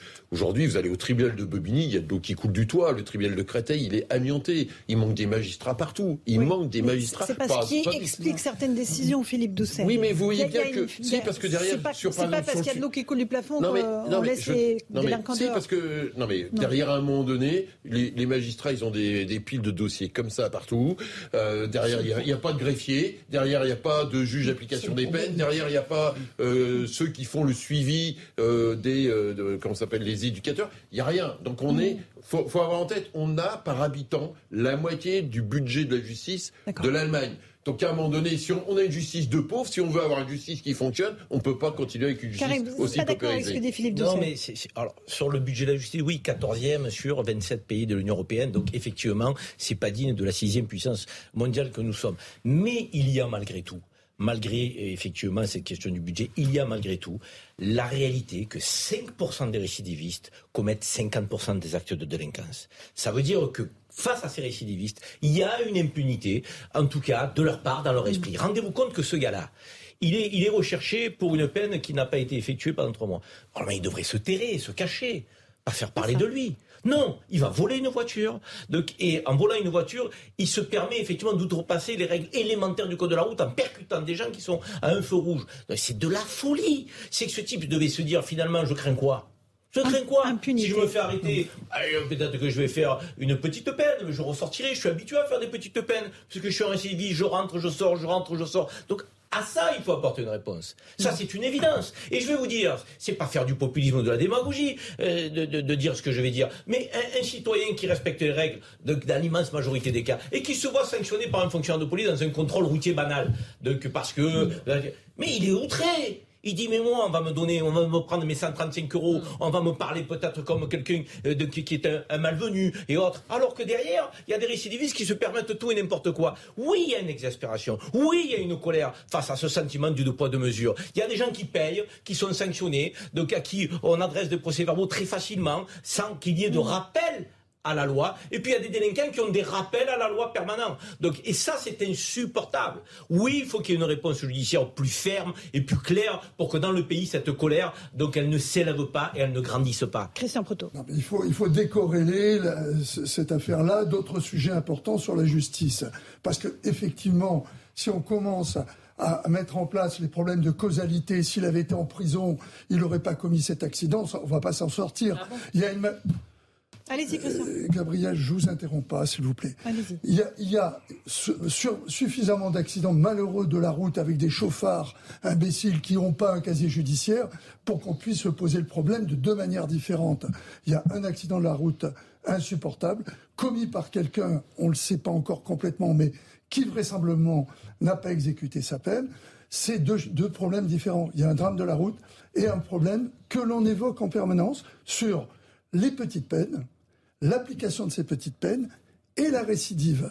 Bien sûr, on peut corréler ça également Là, avec... l'occurrence, c'est ce cas-là que tu évoques mais- qui a levé la vie de quelqu'un, d'un gamin de 24 ans. Non, donc non. on a le droit de soutrer. Non mais, Non, mais- Le, le problème, de, euh, le problème de la causalité, je suis désolé, c'est c'est pas parce qu'il n'était pas en prison. Bah, si, et- bien et- sûr que si. Euh, S'il était en prison, par définition, il n'aurait pas englouti Mais- le scooter. Enfin, il y a un euh, moment, ben, la cohérence. oui, mais euh, avec des si, on- on construit n'importe non, non, quoi. Mais évidemment, mais tout le monde est responsable. Ce que je veux dire, tout le monde est responsable de ses actes. C'est normal que les juges le soient aussi. En l'occurrence, que s'est-il passé On a le droit de savoir. Non, Premier bien point. sûr, Et Gabriel, deuxième vous point, est-ce raison. que ce n'est pas vrai que s'il avait croisé la route d'un d'un policier ou d'un Mais ça, gendarme, c'est encore des si, Gabriel. Ah ben d'accord. Mais alors, que- on n'a pas juste laisser terminer. Christian, non, mais c'est pas analysé, Ouais. c'est- la conjecture.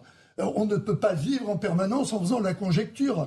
Déjà, c'est déjà difficile de supporter ce qui arrive. On va pas expliquer ce qui pourrait arriver si ma tante en avait. Donc ça n'a pas de sens. Ce que je veux dire, c'est qu'il n'est pas normal qu'effectivement deux affaires comme celle-là puissent amener à se poser des questions qui ne sont pas liées ensemble. Il y a deux, deux problèmes importants. Il y a un vol de voiture avec quelqu'un qui aurait dû être en prison au moins qui aurait dû être interpellé pour effectuer sa peine. Donc il y a le problème de la récidive. Donc si la récidive, on amenait alors que je hmm. suis, vous le savez, un de ceux qui considèrent que l'exemplarité des peines, ça ne joue pas. Mais au moins que les gens payent pour les fautes qu'ils ont commises. Hmm, hmm. Voilà. Ok, allez, euh, on va tout de suite faire le rappel des titres de l'actualité. Il est 17h45 sur CNews.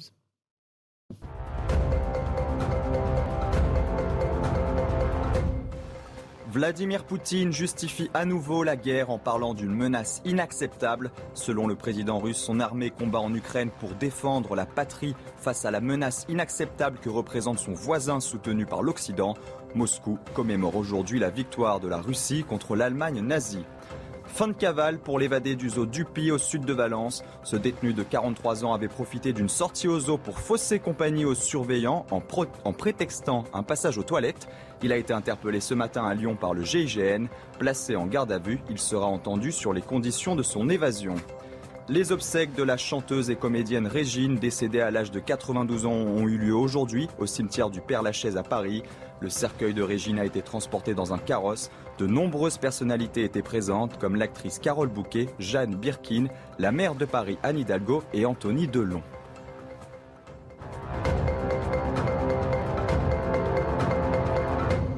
On se retrouve dans Punchline avec Karim Zerbi, avec Philippe Doucet du Parti Socialiste, Gabriel Cluzel et Christian Proto. Euh, vous aviez continué à débattre, Christian et Karim, sur le problème de la récidive et cet accident terrible qui a coûté la vie au fils de Yannick Aleno. Un dernier mot sur ce sujet. Je comprends Christian qui dit oui, on ne peut pas faire des suppositions, mais quelque part, euh, on, doit se mettre aussi dans la position des citoyens que nous sommes. Je disais que la semaine dernière, il y a quelqu'un qui avait été condamné à 20 ans de prison parce qu'il avait poignardé de 82 coups de couteau une grand-mère, qu'il était allé cambrioler donc il a fait 12 ans au lieu de 20 ans. Il sort, il viole une gamine. Donc il est normal qu'on se pose la mm. question, pourquoi ces gens-là ne sont pas enfermés? Là, en l'occurrence, ce garçon de 24 ans qui n'a rien demandé, encore une fois, qui se fait percuter, pas par un accident de la route banale, donc, dont effectivement on peut dire c'est le destin dramatique. Non, c'est encore un récidiviste qui devait être où? En prison et qui était dehors parce qu'on n'a pas, on pas mis la main dessus, il n'a pas fait ses trois mois. Donc oui, euh, on est obligé de se poser la question de ces peines qui ne sont pas effectuées et lorsque des gens doivent être en dehors de, de, euh, et on doit protéger la société quand même. Non, mais je le pense tout à fait qu'il faut absolument appliquer les peines. Et euh, on le dit à longueur de temps, la justice n'a de sens qu'au moment où les gens ont commis une faute, ils savent qu'au bout, ils payent pour leur faute et qu'ils doivent aller en prison. La justice, en tout cas, elle, sait trouver euh, les délinquants quand il s'agit d'hommes politiques, puisque aujourd'hui François Fillon a été condamné à 4 ans de prison, dont un an ferme, euh, lors de son jugement en appel dans l'affaire des soupçons d'emploi fictif de son épouse, euh, Pénélope Fillon. il y a deux ans, ils avaient été condamnés à de lourdes peines par le tribunal correctionnel de Paris. Je ne sais pas si Mario Bazac est avec nous pour nous faire part de cette affaire. Mario Bazac, euh, donc un an de prison ferme pour François Fillon, c'est bien cela? Oui, effectivement, hein, Yves-François Fillon n'était pas présent pour prendre connaissance de la décision de la Cour d'appel. Pénélope Fillon n'était pas présente non plus, mais l'ancien candidat à l'élection présidentielle a été condamné à 4 ans de prison, dont un an ferme, 375 000 euros d'amende et 10 ans d'inéligibilité. Une peine qui aurait été euh, aménageable, qu'il aurait effectuée euh, sous bracelet euh, électronique. Pénélope Fillon, elle, a été condamnée à une peine de 2 ans de prison avec sursis, mais le couple a annoncé qu'il allait se pourvoir en cassation et donc, en attendant l'examen l'examen du pourvoi, euh, ces euh, peines, elles sont en fait euh, suspendues d'ici l'examen du pourvoi, car aucune exécution provisoire n'avait été prononcée par le président de la Cour d'appel. Dans un communiqué, les avocats du couple Fillon ont réagi en expliquant que selon eux, la Cour d'appel, je cite, n'a pas tiré les conséquences de ses propres constatations sur les preuves apportées de la réalité du travail accompli par Pénélope Fillon. Par contre, l'Assemblée, nationale pardon, euh, peut dès à présent réclamer au couple les 800 000 euros euh, de dommages et intérêts, soit le salaire qu'a touché euh, Pénélope Fillon sur les périodes incriminées. Merci beaucoup pour ces précisions, Mario Bazac. Philippe Doucet, là, la justice s'est prononcée avec sévérité concernant cette affaire Fillon. Bah, je ne sais pas, un procès de départ, sauf erreur de ma part, il avait le droit à deux ans de prison ferme. Mhm. C'est en appel, il passe à un. Moi, je. Comment dire je, je, faut, Pour le coup, sur la symbolique, si François Fillon ne fait pas un jour de prison, en termes de symbolique, ça sera absolument destructeur. Parce que, vous voyez, on parle de condamnation à l'instant dans le dossier précédent. On parlera peut-être juste après des féminicides euh, qui s'est passé, euh, comme il s'en passe malheureusement quasiment tous les jours. Euh, il y a un détournement important d'argent public, constaté, tout le monde connaît l'affaire.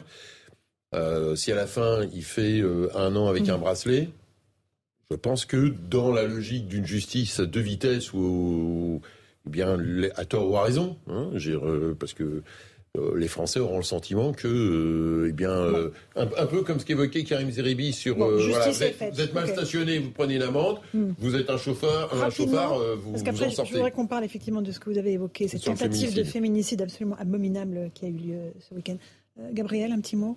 Mais la, prison, elle a aussi euh, pour fonction de mettre à l'écart des gens dangereux. Donc, euh, des gens condamnés à un, an de prison, au, moins, d'ailleurs, je crois qu'on ne fait pas la peine de prison quand on est condamné à un, an de prison, bon. euh, mais qui sont beaucoup plus dangereux que François Fillon. Et, euh, je crois qu'il y en a. Demandez à n'importe quel Français s'il préfère dans le train être assis à côté de François Fillon ou à côté du, de l'individu qui a, qui, a, qui a percuté le scooter, ils vous, ils vous répondront rapidement. Donc, moi, je suis d'accord avec vous. Il n'y a pas de, il faut, il y a une égalité de justice. On n'est pas au-dessus des lois. Il n'y a pas une justice en col blanc qui serait plus, plus moins sévère, mais, mais euh, euh, il n'y a pas non plus des, de, de, justice des cols blancs qui serait plus sévère. Et c'est vrai qu'on est actuellement dans un contexte mmh. euh, de, de grande bienveillance, pour être gentil, avec des délinquants très dangereux pour la société. Alors j'aimerais juste qu'on parle de ce que vous avez évoqué, cette tentative de féminicide abominable à Maison-Alfort dans le Val-de-Marne où un homme qui a été placé en garde à vue a, a, mutilé sa femme au point de lui crever les yeux. Euh, ça paraît c'est abominable. On fait le point avec Viviane Vervier et Alice Delage on en parle ensuite. L'agression d'une violence inouïe s'est produite ici, dimanche, au sixième étage de cet immeuble situé à Maison-Alfort. Les policiers ont été appelés par un voisin, alertés par les cris de la victime. À leur arrivée, ils découvrent une femme baignant dans une mare de sang, les yeux crevés, une oreille arrachée, le corps lardé d'une douzaine de coups de couteau. Les pompiers vont l'évacuer par nacelle dans un état critique. Les voisins sont sous le choc. C'est un acte de barbarie, je ne pourrais pas dire autrement. C'est, j'ai pas les mots. Franchement, sincèrement, euh, en y pensant, j'en perds mes mots. Le couple qui avait emménagé récemment au mois de février dernier était peu connu des voisins. J'ai jamais entendu crier ou quoi que ce soit. Quoi. Je pense pas qu'elle a déjà été tapée ou quoi que ce soit. C'est hargneux. pas de bonjour, tout. Et ça ne gênait pas que de couper la parole parce que quand vous parlez à quelqu'un d'autre, c'était que carrément, oui, quelqu'un de, bon, bizarre. Le parquet de Créteil a indiqué que l'homme, âgé de 41 ans, a été hospitalisé d'office. Les médecins qui l'ont examiné ont estimé que son état psychologique n'était pas compatible avec une garde à vue. Cette dernière a donc été levée. D'après la mère de Maison-Alfort, les quatre enfants du couple qui n'étaient pas présents au moment des faits ont été confiés à leurs grands-parents. Une enquête a été ouverte par la police judiciaire du Val-de-Marne. Christian Proto, on a un niveau d'abomination dans cette affaire qui est euh, effrayant. Oui, alors là, on n'a pas tous les, tous les éléments en dehors ah du fait que l'on sait que euh, il n'avait pas l'air très sympathique, mais ils ont quatre enfants et tout, donc c'est des, des, couples qui ont une certaine euh, existence. Mais dans les drames de la, de la vie familiale, et qui, en, en général, sont les, les, les, femmes qui en font les frais. Quelle que soit leur histoire familiale, Christian, voilà. c'est oui, évidemment si, parce que, inacceptable. Oh, bien, non, mais on est bien tout sûr. à fait d'accord. Que, me le disiez. Oui, bien évidemment, c'est quelque chose d'insupportable. On n'arrive même pas à imaginer que ça puisse se produire. Ouais. Sauf que euh, les féminicides en France, malheureusement, il y en a trop. Et c'est ce test-là que je voulais aborder, et j'aurais dû l'aborder immédiatement, tout en mettant en perspective ce, ce, ce problème particulier qui nous permet d'en parler. C'est qu'il y a souvent un, un historique derrière qui n'a pas amené à grand chose parce qu'il y a eu une dégradation et parce que oui, oui. Des, on a des signalements qui voilà, n'ont pas abouti, des, des signalements et, qui, etc.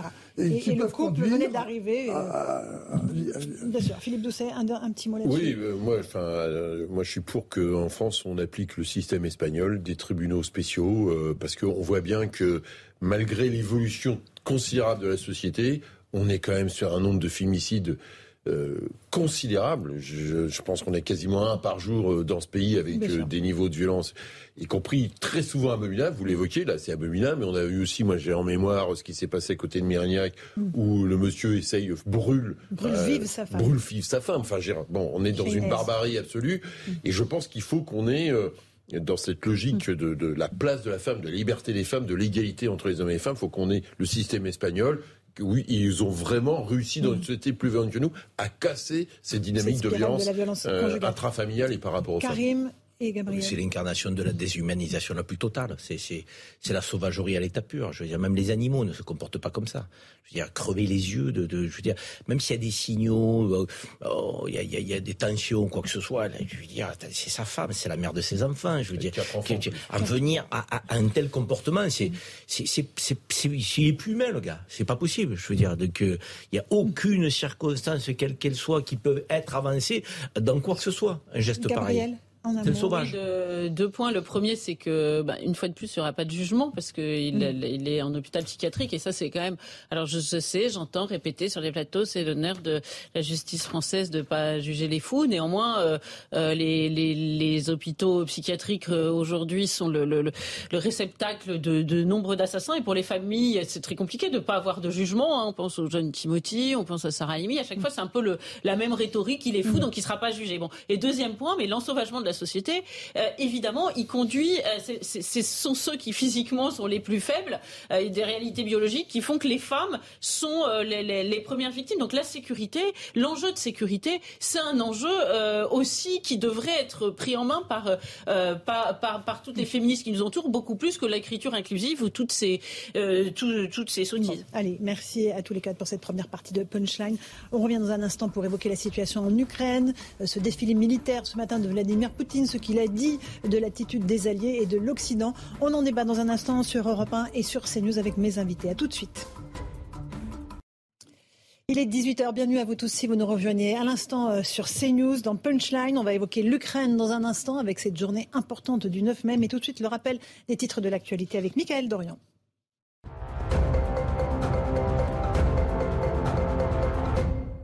La paix ne se construira pas dans l'humiliation de la Russie, déclaration d'Emmanuel Macron lors d'une conférence de presse au Parlement européen à Strasbourg pour la journée de l'Europe.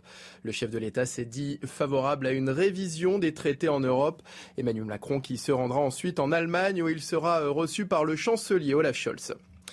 Antoine Aleno, le fils du chef étoilé euh, Yannick Aleno, est mort hier soir après avoir été fauché par un véhicule volé.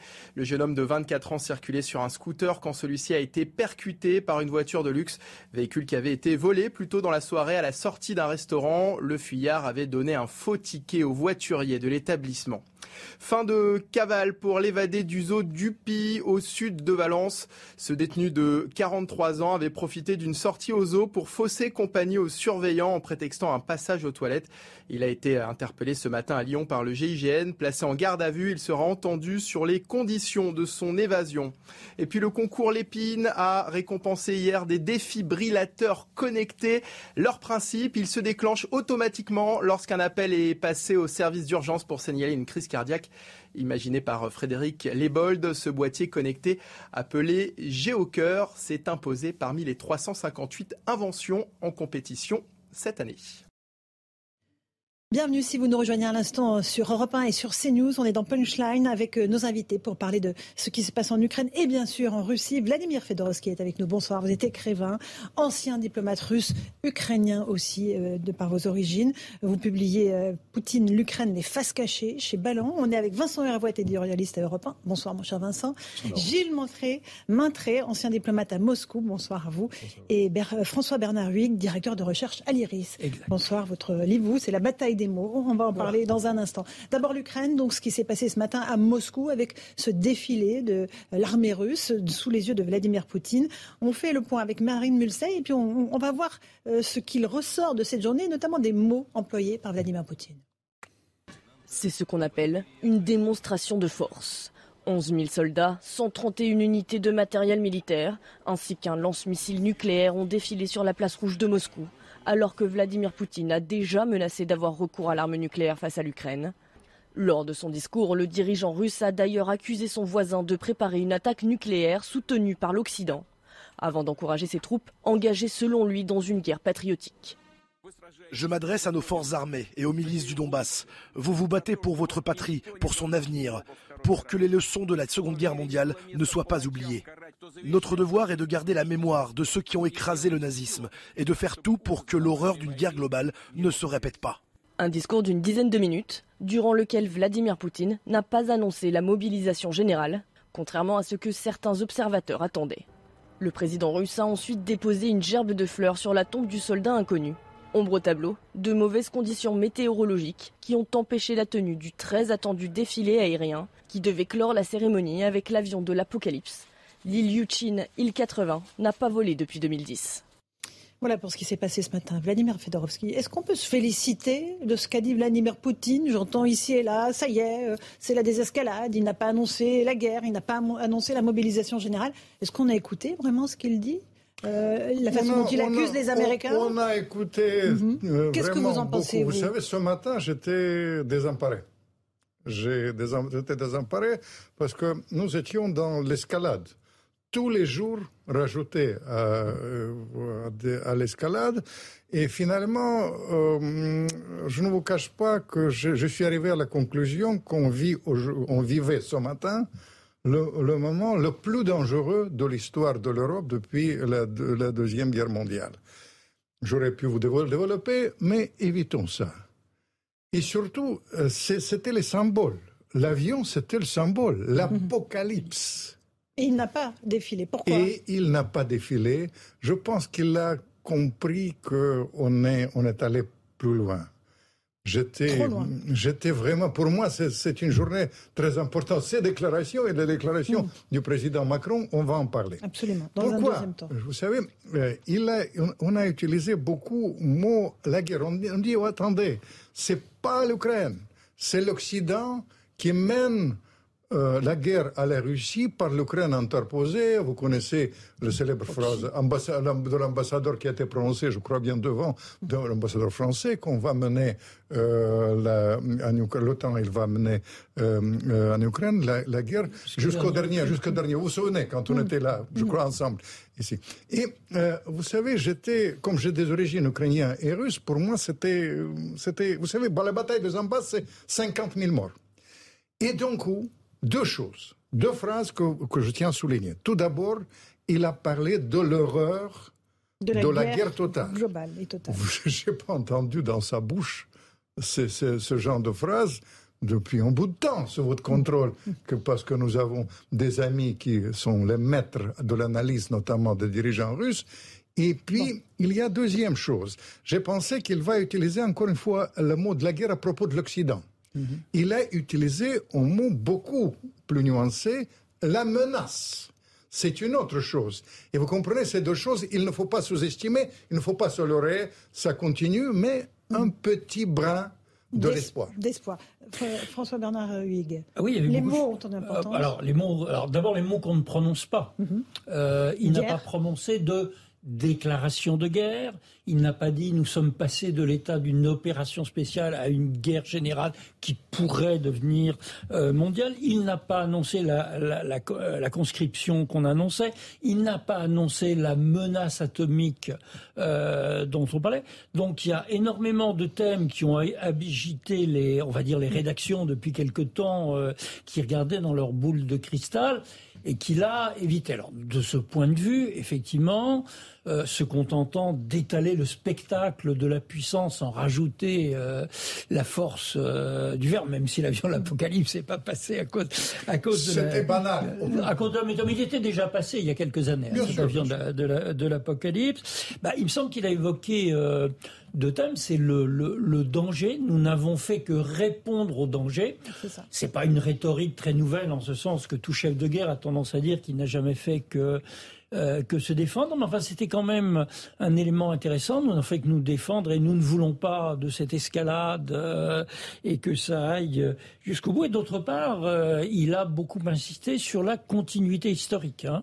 Non seulement cette Russie du 9 mai, l'héritière de, de, celle qui a, qui a vaincu le nazisme, presque toute seule d'ailleurs, si on écoute son, son discours. Il n'a pas beaucoup parlé. De... Si, si, si. Il a évoqué, bon. évoqué, les Français, bon, il, il, a évoqué les Anglais, les il a évoqué les Américains. Mm. Et euh, pour mon réconfort, il a dit, parce que dans ma famille, vous savez, il y a 11 personnes qui sont tuées euh, en souffrant sur la guerre, 6 Ukrainiens et euh, 5 Russes. Et il a parlé, nous étions, il n'a pas parlé des Russes, il a mm. parlé de l'ensemble. Mm -hmm. Et même Détrompez-vous, la déclaration aujourd'hui et le fait que Zelensky l'a parlé le 9 mai, c'est aussi, ça va aussi pas dans le sens de l'escalade, mm. pas du tout. Donc, alors, et, pardon, oui, c'est, alors effectivement, il a ça, et donc c'était, d'ailleurs, euh, vous, vous parliez des, portraits de vos ancêtres, euh, et il y avait dans la foule des gens qui montraient les portraits de leurs ancêtres morts pendant la, la, Seconde Guerre mondiale. donc, ce côté euh, du martyr mm.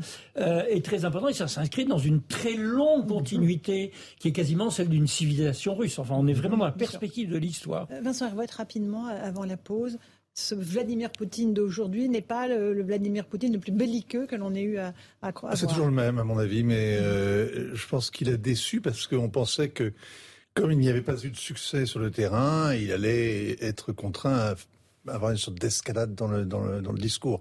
Sauf que l'escalade, comme par exemple la déclaration de guerre ou la mobilisation générale, ça a des euh, conséquences en politique intérieure lourdes avec la mobilisation des conscrits, l'obligation de rendre des comptes, etc. Alors que pour l'instant, la guerre, elle est quand même au-delà de la frontière. Euh, donc, euh, là, je vous dis le moindre mal, mais si vous voulez, euh, la démonstration de force, qui est une parade militaire, elle se fait sur le théâtre des opérations quand on est en guerre, Elle mhm. elle se fait pas sur la place rouge. C'est pas en briquant les boutons de guêtre, c'est en prenant euh, à Vostal, qui n'est toujours pas tombé. C'est en prenant euh, les villes, les petites villes du Donbass qui servent actuellement de verrou. Or, on voit bien que l'offensive, pour l'instant, elle ne piétine pas, mais elle est vraiment très, très, très lente. Mhm. Et donc, bah, il est mis sur le temps, il va continuer. Euh, rien ne permet de penser qu'il va s'arrêter. Quant à l'agitation de la menace nucléaire, les télés, les médias, les, les proches s'en chargent. Il n'a pas besoin d'en rajouter. Mhm. Gilles Matré bah, le 9 mai, c'est le 14 juillet russe. Mhm. Hein. Et de ce point de vue-là, bah, on a assisté au 14 juillet russe, un défilé militaire comme il y en a eu tous les ans, qui n'est pas, pas, plus impressionnant, pas plus de démonstration de force. Ça fait un moment que on disait que euh, ce 9 mai, c'était surtout dans la, dans, la bouche des Occidentaux. Hein. C'est nous mhm. qui avons commencé à faire monter la pression en se en disant ah mais qu'est-ce qui va se passer le 9 mai? C'est CNN qui soi-disant avait des informations des Américains qui a commencé à dire il va décréter la mobilisation générale le 9 mai. Vladimir Poutine est quelqu'un qui n'aime pas se faire dicter son calendrier de l'extérieur, qui ne va pas se laisser imposer une date. C'est-à-dire ce qu'a dit Lavrov, le ministre des Affaires étrangères, il y a quelques jours, en disant nous le 9 mai, c'est la, c'est voilà, c'est, la, fête nationale. C'est la fête nationale, et d'ailleurs qui continue encore en ce moment hein, sur la place rouge. Il y a ce qu'on appelle depuis oui, c'est ça, le régiment immortel. Hein. donc tous les, tous, les, tous les Russes descendent avec euh, euh, les, portraits. les, portraits. les photos, les souvenirs. De ceux qui sont morts pendant la voilà, de ceux qui sont morts pendant la guerre pour faire ce, ce régiment immortel. Donc c'est quand même un moment aussi euh, patriotique qui a une résonance évidemment unique cette année compte tenu de, ce qui se passe, mais sur lequel Vladimir Poutine a plutôt joué, je suis tout à fait d'accord avec Vladimir Fedorovski, la désescalade dans son discours. On fait une toute petite pause, on se retrouve dans un instant, on partira à Moscou, rejoindre notre correspondant pour savoir euh, comment il interprète lui le discours de Vladimir Poutine, et on se retrouve avec nos invités. À tout de suite dans Punchline sur Europe 1 et sur CNews. 18h15 sur CNews et sur Europe 1, le rappel des grands titres de l'actualité avec Michael Dorian.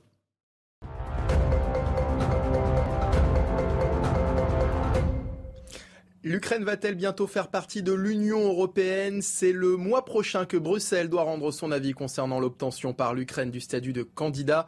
Début mars, la Commission européenne avait lancé une procédure d'examen des demandes d'adhésion déposées par l'Ukraine à la suite de son invasion par la Russie. Dans le Val-de-Marne, l'homme soupçonné d'avoir tenté de tuer sa compagne a été hospitalisé en raison de son état psychologique. Âgé d'une quarantaine d'années, il aurait poignardé la victime à plusieurs reprises en lui donnant notamment des coups de couteau dans les yeux. La victime dont le pronostic vital était toujours engagé hier. Est-ce la fin de la vignette verte sur le pare-brise? La Fédération des compagnies d'assurance veut supprimer le macaron qui colle à la peau des voitures des Français depuis près de 40 ans. Des discussions avec le gouvernement sont menées actuellement pour euh, que le fichier des véhicules assurés soit désormais utilisé lors des contrôles.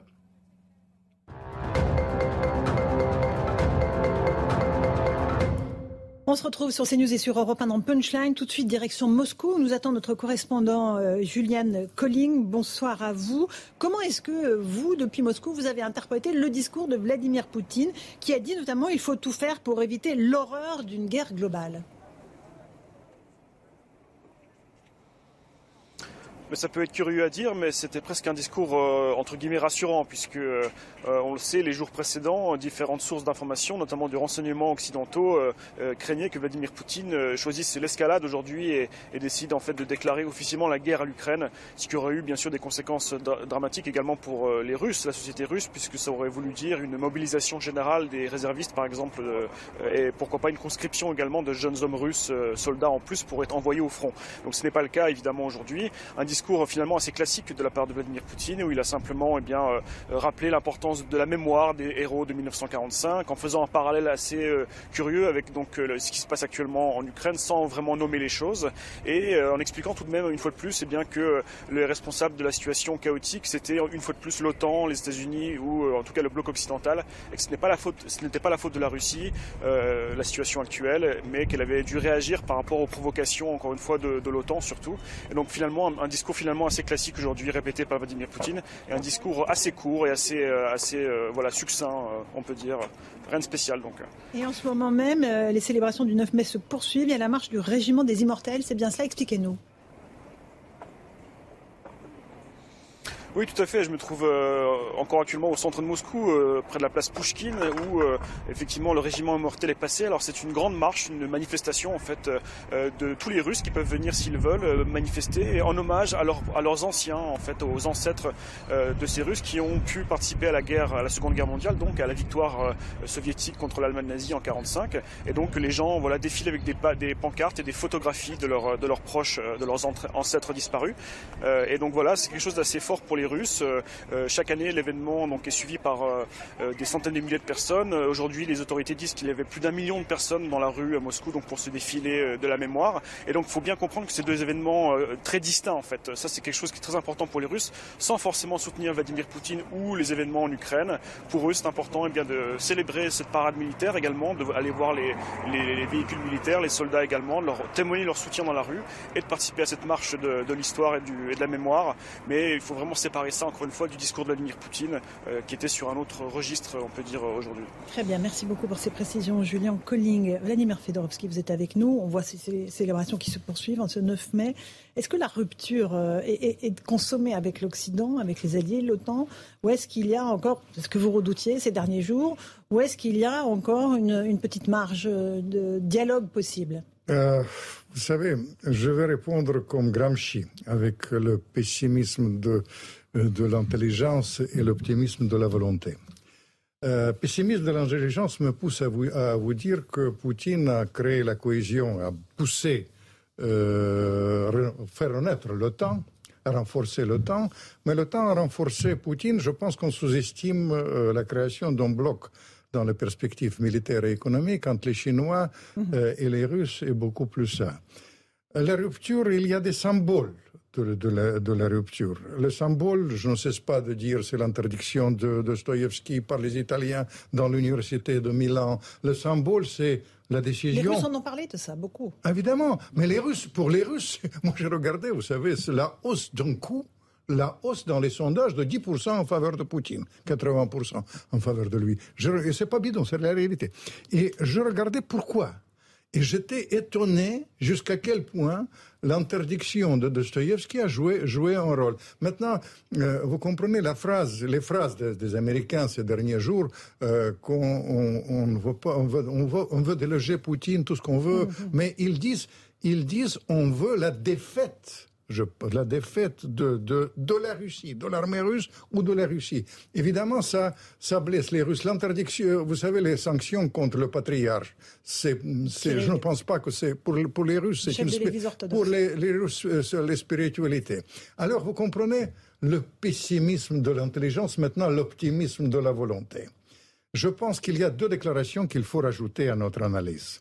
La déclaration très importante pour moi, c'est la déclaration du pape et ça c'est vraiment la déclaration en faveur de la paix, directement, il s'éloigne des thèses américains et il fait une déclaration, c'était avant-hier soir, il a fait ça. Très très important, mm-hmm. et je pense qu'il faut. Et puis, euh, je tiens à vous dire, moi, j'ai apprécié énormément les formules du président Macron tout à l'heure dans la conférence de presse. On, va, y Ça, c'est vraiment quelque chose qui, qui peut, qui, qui, tranche mm. avec l'ambiance de votre guerre des philosophes de Saint-Germain. Mais Gilles Matré, on n'a pas, on pas évoqué euh, énormément ce qu'a dit Vladimir Poutine, euh, mais il y a évidemment euh, une forme de non-escalade, si on peut dire. En tout cas, il n'a pas, voilà, il n'a pas rajouté dans l'escalade qui, quand même, l'escalade verbale depuis 15 jours est très forte. Alors, euh, vous savez que du côté russe, on parle souvent d'escalade pour la désescalade. Hein. Euh, c'était même une expression qu'avait utilisée Vladimir Poutine euh, en 1999. les Russes sont très fébriles suite aux livraisons d'armes accélérées, au programme des Occidentaux, sur le terrain sans être en repli, ils font face à la, résistance ukrainienne. Et donc, on a senti qu'il y avait une volonté de mettre des lignes rouges sans les définir en, faisant planer toute une série de menaces, en reparlant de, l'arme atomique. Euh, et puis, on voit bien que depuis quelques jours, euh, il y a plutôt la, volonté d'apaiser. Mmh. Ce n'est pas que ce discours de Poutine aujourd'hui. Il y a d'abord eu, quand on a eu les révélations sur les renseignements américains qui auraient aidé à, frapper des généraux russes, tout de suite, mmh. le porte-parole du, du, Kremlin, Peskov, a dit non, mais ça, c'est c'est pas mhm. c'est pas du tout une co-belligérance, ça n'a pas freiné euh, notre avance. Et, euh, donc ça on l'a on l'a senti. Et puis il y a eu cette euh, résolution votée au Conseil de sécurité hein, par par les Russes qui donnait en tout cas qui donnait tout son soutien au secrétaire général pour trouver une solution de paix. C'est pas vraiment une médiation, c'était pas mhm. exactement ce que souhaitait. Mais il n'y a pas eu de veto russe. Voilà, mais il n'y a pas eu de veto russe. Donc on sent depuis quelques jours qu'il y a cette volonté, en tout cas, d'apaiser les choses et qui correspond au discours aujourd'hui de, de Vladimir Poutine. François Bernard Huyghe. Bah, la médiation, on y viendra d'une manière ou d'une autre. Alors, ça sera peut-être le pape, ça sera peut-être Macron, ça sera peut-être Erdogan. Euh, oui, l'Israélien. Euh, oui, l'Israélien, tout, tout, tout, est possible actuellement. Mais il me semble. Alors, il euh, ne faut, faut, pas être d'un optimisme invraisemblable, mais il y a des signes de euh, de désescalade, effectivement, bon, ce, ce, discours de Macron sur lequel on, on reviendra, qui ne veut certainement pas rentrer dans le même processus euh, que Joe Biden et qui, la France n'a pas les mêmes intérêts que les États-Unis dans cette, cette, affaire, à savoir saigner la bête dans une guerre à, à, long terme. Bon, tout ça, ce sont peut-être des, éléments qu'il faut euh, euh, prendre en compte. Mm. il faut voir aussi ce que dira Zelensky. Il a fait un concours de c'est toi qui es le nazi euh, par discours interposé avec, euh, avec Poutine. mais en même temps, il envoie des signaux sur contre l'otanisation de l'Ukraine ou sur un, un, accord territorial. On va juste écouter Emmanuel Macron, puis je vous passe la parole, Vincent Herouet. il a rappelé tout à l'heure à Strasbourg, lors de son discours devant le Parlement européen, qu'il ne fallait pas humilier la Russie. Écoutons le ah président français. Je pense que nous avons donné deux visages, en tout cas très différents, du 9 mai. Le président Poutine a, moi je ne suis jamais dans le commentaire, mais a assumé une posture guerrière. Nous, nous sommes très clairement aux côtés de l'Ukraine pour aider l'Ukraine, le peuple ukrainien, à tenir, à résister, pour l'aider d'un point de vue humanitaire, pour accueillir aussi les réfugiés. Nous sanctionnons et continuons de sanctionner la Russie pour stopper et contraindre son effort de guerre et notre responsabilité d'obtenir un cessez-le-feu sans qu'il y ait d'extension du conflit sur le reste du sol européen. Mais nous aurons demain une paix à bâtir. Ne l'oublions jamais. Et je le rappelais tout à l'heure. Nous aurons à le faire avec autour de la table et l'Ukraine et la Russie. Les termes de la discussion et de la négociation seront fixés par l'Ukraine et la Russie. Mais ça ne se fera ni dans la négation, ni dans l'exclusion de l'un l'autre, ni même dans l'humiliation car notre Europe n'a pas tenu la promesse de l'après 45 en 1914, parce qu'en 1918, nous avions humilié. Voilà. Donc nous, il nous faut avoir cette exigence. Voilà ce rappel de l'histoire tragique, évidemment, par Emmanuel Macron, Vincent Hervouet, pour qu'on ne reproduise pas les mêmes erreurs. C'est très éloquent, euh, sauf qu'il manque un acteur, il manque, il manque l'Amérique dans cette démonstration. Ce n'est pas un dialogue entre l'Europe et la Russie. Hein. Ce sont les États-Unis qui sont les premiers à la manœuvre. Et les États-Unis se sont persuadés, c'est une histoire qui a 40 ans, euh, qu'il fallait que le monde irait mieux s'il n'y avait plus Vladimir Poutine à la tête de la Russie. Ils sont absolument convaincus depuis 40 ans qu'en se débarrassant de Saddam Hussein euh, ou du Shah d'Iran, de Duvalier ou de Marcos, euh, de, euh, des talibans à Kaboul qui sont revenus, mais ça c'est pas de leur faute, etc. on peut changer ainsi le cours de l'histoire et arranger les choses. En général, ce que ça provoque, c'est l'effondrement du pays, avec l'effondrement du régime, et le pire n'est jamais décevant. Dans le cas précis de l'Ukraine, les Américains disent sur tous les tons qu'ils veulent une victoire. Ils veulent plutôt une défaite de la Russie, c'est-à-dire une victoire de l'Ukraine, semblant totalement éviter quand même. C'est un vrai déni du réel, parce que la réalité, c'est ce que dit Emmanuel Macron, c'est qu'il ne peut pas y avoir en réalité ni de défaite complète, ni de victoire absolue. Il y aura de toute façon un partage au bout du compte, donc un compromis, donc quelque chose qui n'a pas grand-chose à voir avec les parades militaires ou avec la gloire héroïque mm. et le discours emphatique qu'on entend euh, aussi bien à Kiev qu'à Bruxelles. C'est stupéfiant. Vous avez écouté un peu le président du Conseil européen qui était à Odessa aujourd'hui, mm-hmm. mais qui, qui, qui, qui, vient, qui vient célébrer la journée de l'Europe. Il va la célébrer à Odessa en disant Odessa, c'est le creuset de l'Europe. Mais il marche sur la tête. Hein, c'est un, un, rêve éveillé, ça. Juste un, petit mot sur ce qu'a dit Emmanuel Macron, Vladimir Fedorovski. Pas humilier la Russie. C'est non seulement. C'est un discours très équilibré. Et j'étais vraiment un défenseur, vraiment partisan passionné de sa démarche, parce que, comme Ukrainien, il est clair à propos de la solidarité avec l'Ukraine, mais il donne la perspective. Je vous signale que vraiment les Américains, ils font une, une faute par rapport à la perspective. Ils poussent la Russie à la création d'un bloc anti-américain avec les Chinois.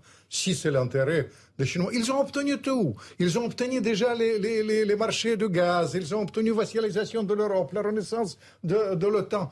Qu'est-ce qu'ils veulent de plus? Ils veulent. Mais vous, la guerre, on peut aller à l'infini. Mais dans ce cas-là, il n'y aura, il y aura pas 50 000 morts, comme je prédis dans, à Donbass, mais il y aura 150 000 morts jusqu'où? Jusqu'au dernier Ukrainien?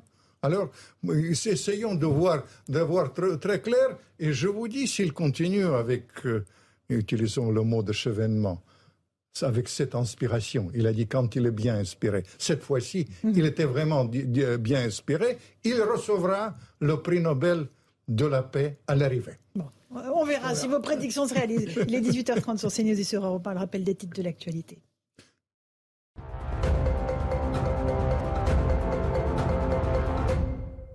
En Pologne, l'ambassadeur russe a été arrosé d'une substance rouge ressemblant à du sang. Alors qu'il participait à la cérémonie à Varsovie marquant la fin de la Seconde Guerre mondiale, le diplomate a été pris à partie par des manifestants pro-ukrainiens. Sergei Andreev devait déposer une gerbe de fleurs au cimetière de Varsovie où reposent les soldats soviétiques morts durant la guerre. En visite surprise en Ukraine, Charles Michel a été forcé de s'abriter à cause de frappes de missiles. Le président du Conseil européen était à Odessa pour célébrer la journée de l'Europe et par soutien avec le peuple ukrainien. Vous n'êtes pas seul, l'Union européenne est à votre côté, à vos côtés, a notamment déclaré Charles Michel lors d'une rencontre avec le Premier ministre ukrainien. Enfin, François Fillon reconnu coupable par la Cour d'appel de Paris cet après-midi. L'ancien Premier ministre a été condamné à 4 ans de prison dont un enferme. Une amende de 375 000 euros a également été assortie à cette condamnation, ainsi que 10 ans d'inéligibilité. François Fillon, qui se pourvoit en cassation, ont annoncé ses avocats il y a quelques heures.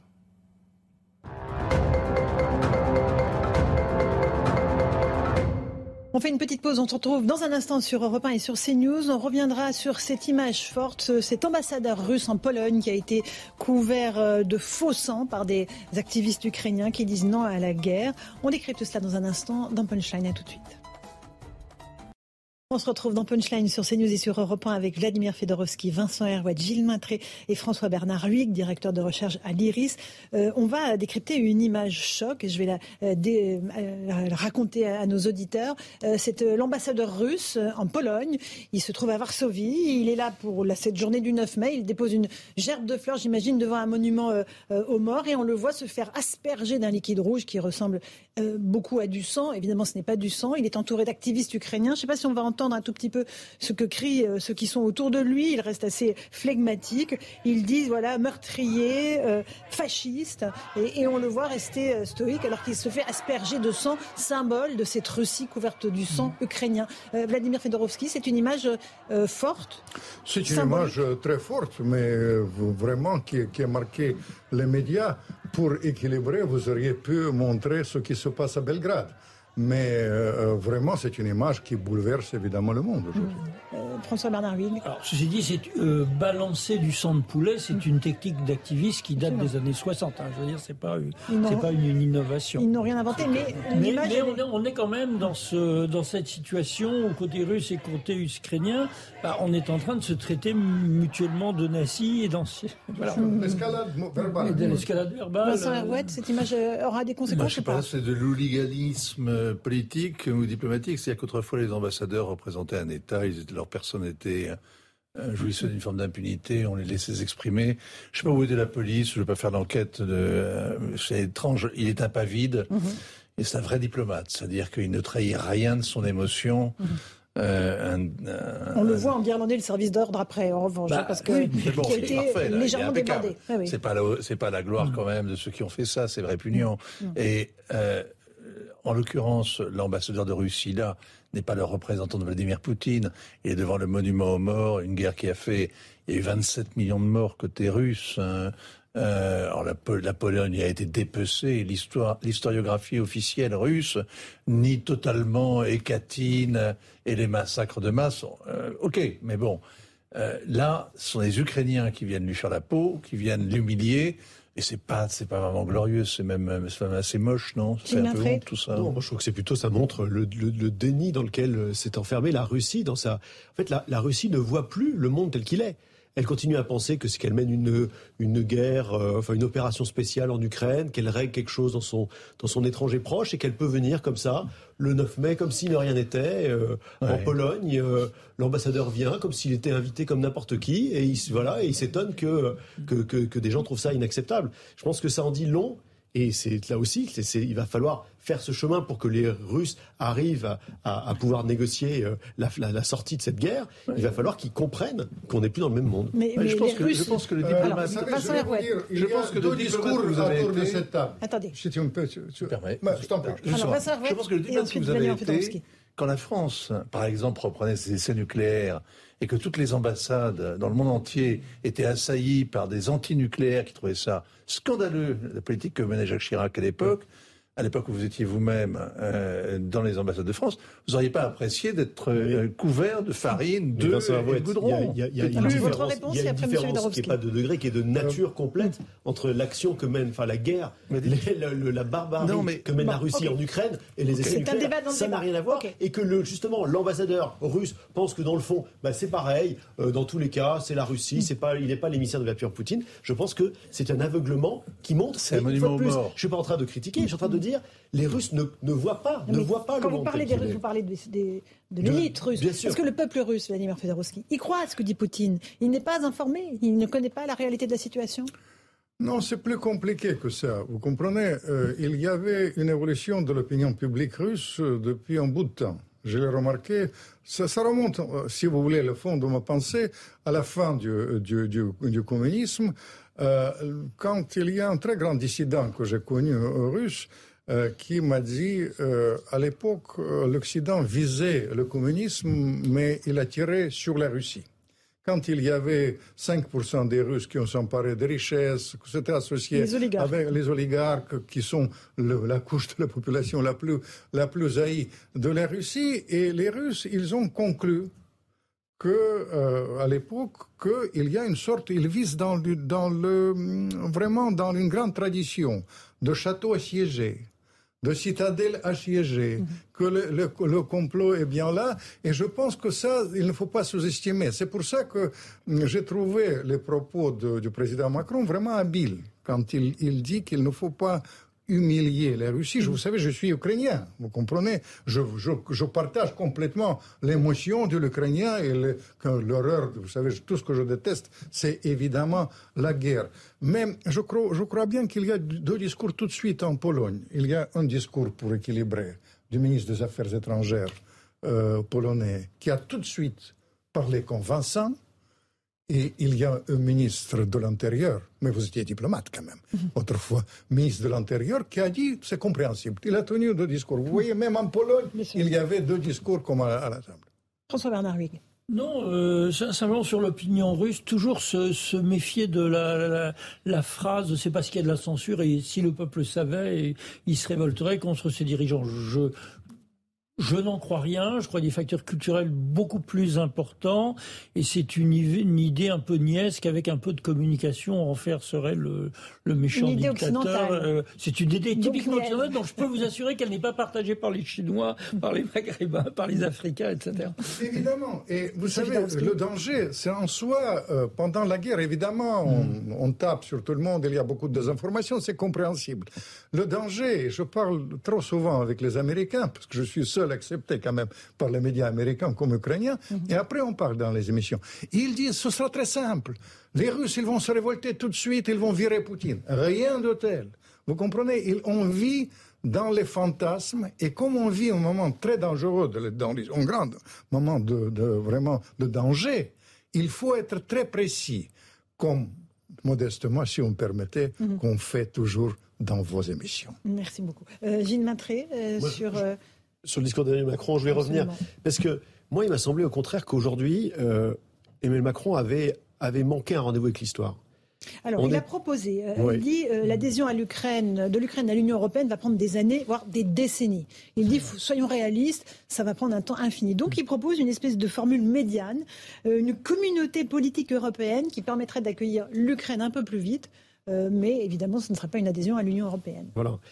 Et évidemment, on voit bien que à ce moment où la guerre en Ukraine impose de trouver à un moment une sortie de cette guerre, qu'il va falloir trouver au-delà de simplement des garanties de sécurité pour les Ukrainiens, une perspective, une perspective qui permette au peuple ukrainien, compte tenu des souffrances qu'il a endurées, compte tenu de, comment le, pays a été ravagé, qui donne une, une forme d'espoir. Il faut qu'il y ait une trajectoire d'espoir pour les Ukrainiens. Or, cette trajectoire d'espoir, c'était pas de rentrer dans l'OTAN. De toute façon, c'est évidemment un peu, c'est de faire partie des, des, choses sur lesquelles Vladimir Zelensky a déjà, Il en a, euh, déjà parlé. A déjà, a déjà parlé. C'est l'Europe. Vous avez aujourd'hui 91% des Ukrainiens qui désirent entrer dans l'Union européenne. Et ça, ça leur irait pas, cette communauté politique européenne? Leur dire que pendant des décennies, c'est pas des années, des décennies, vous allez faire partie d'un club de, de, de, seconde, zone, seconde zone. De seconde zone avec, et c'est rien contre ni les Albanais, ni les Macédoniens, ni les Kosovars, mais évidemment, on ne parle pas de la même chose. Et c'est déjà la réponse qui avait été faite au, sommet de Versailles. Vous vous souvenez, tous les chefs d'État étaient mmh. venus. On avait dit à la Commission européenne, bon ben rendez-nous un rapport, on va avoir la, réponse bientôt. Mais bon, ça va prendre beaucoup de temps et il faudra examiner votre rapport au même titre que la Moldavie, la Géorgie et puis tous les autres. En 1993, après la chute du mur, on avait déjà eu cette, on était déjà face au même problème. On avait tous les pays d'Europe centrale et orientale qui frappaient à la porte de l'Europe. Et c'était historique de la même façon. Et il y avait le même écart de niveau de vie, de, d'état de, droit, etc. Et bien en 1993, le Conseil européen avait été capable de dire, je cite, hein, les pays d'Europe centrale et orientale pourront devenir membres de l'Union européenne s'ils le souhaitent. Objectif d'adhésion. Aujourd'hui, on n'a pas été capable de dire à l'Ukraine, hmm. vous pourrez un jour être européenne si vous le souhaitez. Bien sûr, ça prendra hmm. des décennies pour que on fasse le processus, mais dès maintenant, on envoie ce signal. 18h45 sur CNews et sur Europe 1, le rappel des titres de l'actualité. Michael Dorian.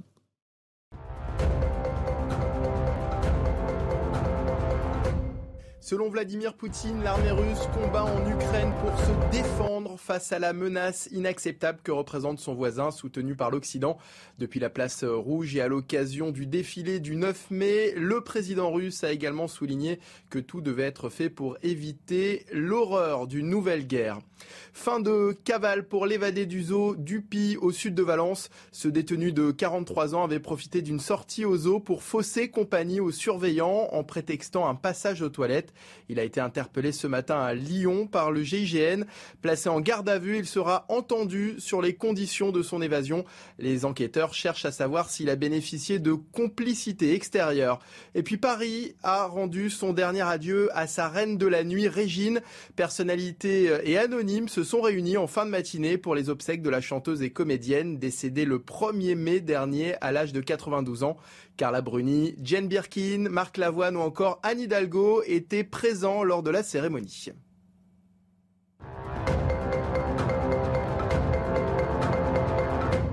On se retrouve dans Punchline, Vladimir Fedorovski. Est-ce que l'Ukraine pourrait se contenter d'une forme de communauté politique européenne et pas d'une adhésion à l'Union européenne? Euh, Je rejoins en partie les préoccupations que vous avez exprimées, mais juste, vous savez, Macron était réaliste. Et le réalisme dans la politique, ça, ça ne suffit pas. Il faut donner la perspective.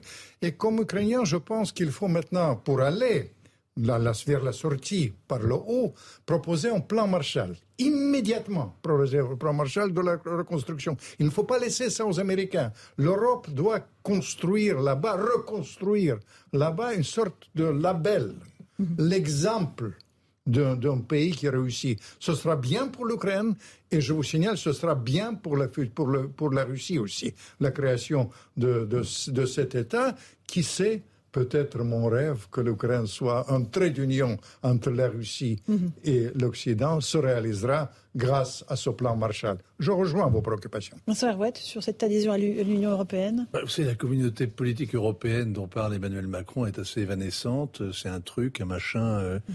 euh, bon, c'est le produit de, de, cette. de cette conférence sur l'avenir de l'Europe, ben, ça arrive en même temps, qui propose plus de 300 propositions qui toutes vont dans le même sens, c'est-à-dire plus d'intégration, et évidemment on ne pouvait pas attendre autre chose. Euh, c'est proposé par la France qui parle fort et qu'on écoute, qui parle de plus en plus fort, qui veut de plus en plus d'intégration et qu'on écoute de moins en moins ailleurs en Europe, parce que le, vrai problème de l'Europe, mmh. c'est que c'est pas nous tout seuls qui la faisons. Et, donc, euh, j'ai beaucoup de mal à croire que ce soit nous suivre là-dedans. Si ça doit être juste une espèce de de, de, de, de salle d'attente euh, éternelle, une sorte de, de, purgatoire éternel où on mettra la Bosnie, le Kosovo, l'Albanie, tous les pays dont on veut pas parce qu'ils sont extrêmement difficiles et coûteux à intégrer. Euh, oui, pourquoi pas, mais il y a un vrai problème, si vous voulez. Le vrai problème, le problème fondamental, c'est que vous ne faites pas rentrer un pays qui est en guerre, même si cette guerre est gelée. Vous pouvez pas. On l'a fait une fois avec Chypre, dont le nord est occupé par les Turcs. Et donc, ça a gelé définitivement euh, la question, la question, il n'y a plus d'évolution du tout du problème turc mm. depuis ce moment-là, du problème euh, chypriote. Mm. On ne refera pas deux fois, l'Europe ne refera pas deux fois cette erreur. François Bernard Huyghe. Non, juste une remarque, c'est que cette demi-adhésion, ça va faire quoi? Un balcon des frustrés, quoi, qui, qui, qui, qui verront, qui se verront euh, accueillis d'excellentes paroles, peut-être de quelques subventions. Mais c'est quoi l'UE si vous n'avez pas de pouvoir, si vous n'êtes pas sur un modèle économique, quelles normes euh, on applique. Donc je suis un petit peu effectivement sceptique, sur, ce, sur, ce, système des. C'est vraiment le, balcon des frustrés. Quoi. On leur montrera ce qu'ils auront dans quelques dans quelques années. Oui. Mmh. Sauf qu'ils sont un peu ils sont aussi un petit peu russes quand même, un petit peu slaves les Ukrainiens. Ça n'a échappé à personne que on parlait des 27 millions de morts euh, tout à l'heure euh, pendant la Grande Guerre patriotique. Il y en a, il y en a surtout 8, millions, je parle sous l'autorité de qui sont qui sont ukrainiens. Mmh. Donc quand j'entends le président du Conseil européen dire que Odessa le creuset de la, civilisation européenne. Je me dis, mais euh, on parle de quoi? C'est quand même, c'était la, petite Russie quand même. Hein. Et donc, l'appartenance de l'Ukraine à ce monde-là, mm. elle, est, il est, elle est absolument évidente. Donc, euh, c'est un état, de un état du limès, un état de la frontière, et, c'est compliqué de les intégrer tels quels, évidemment. De toute façon, ce qu'ils veulent, c'est l'OTAN. Mm-hmm.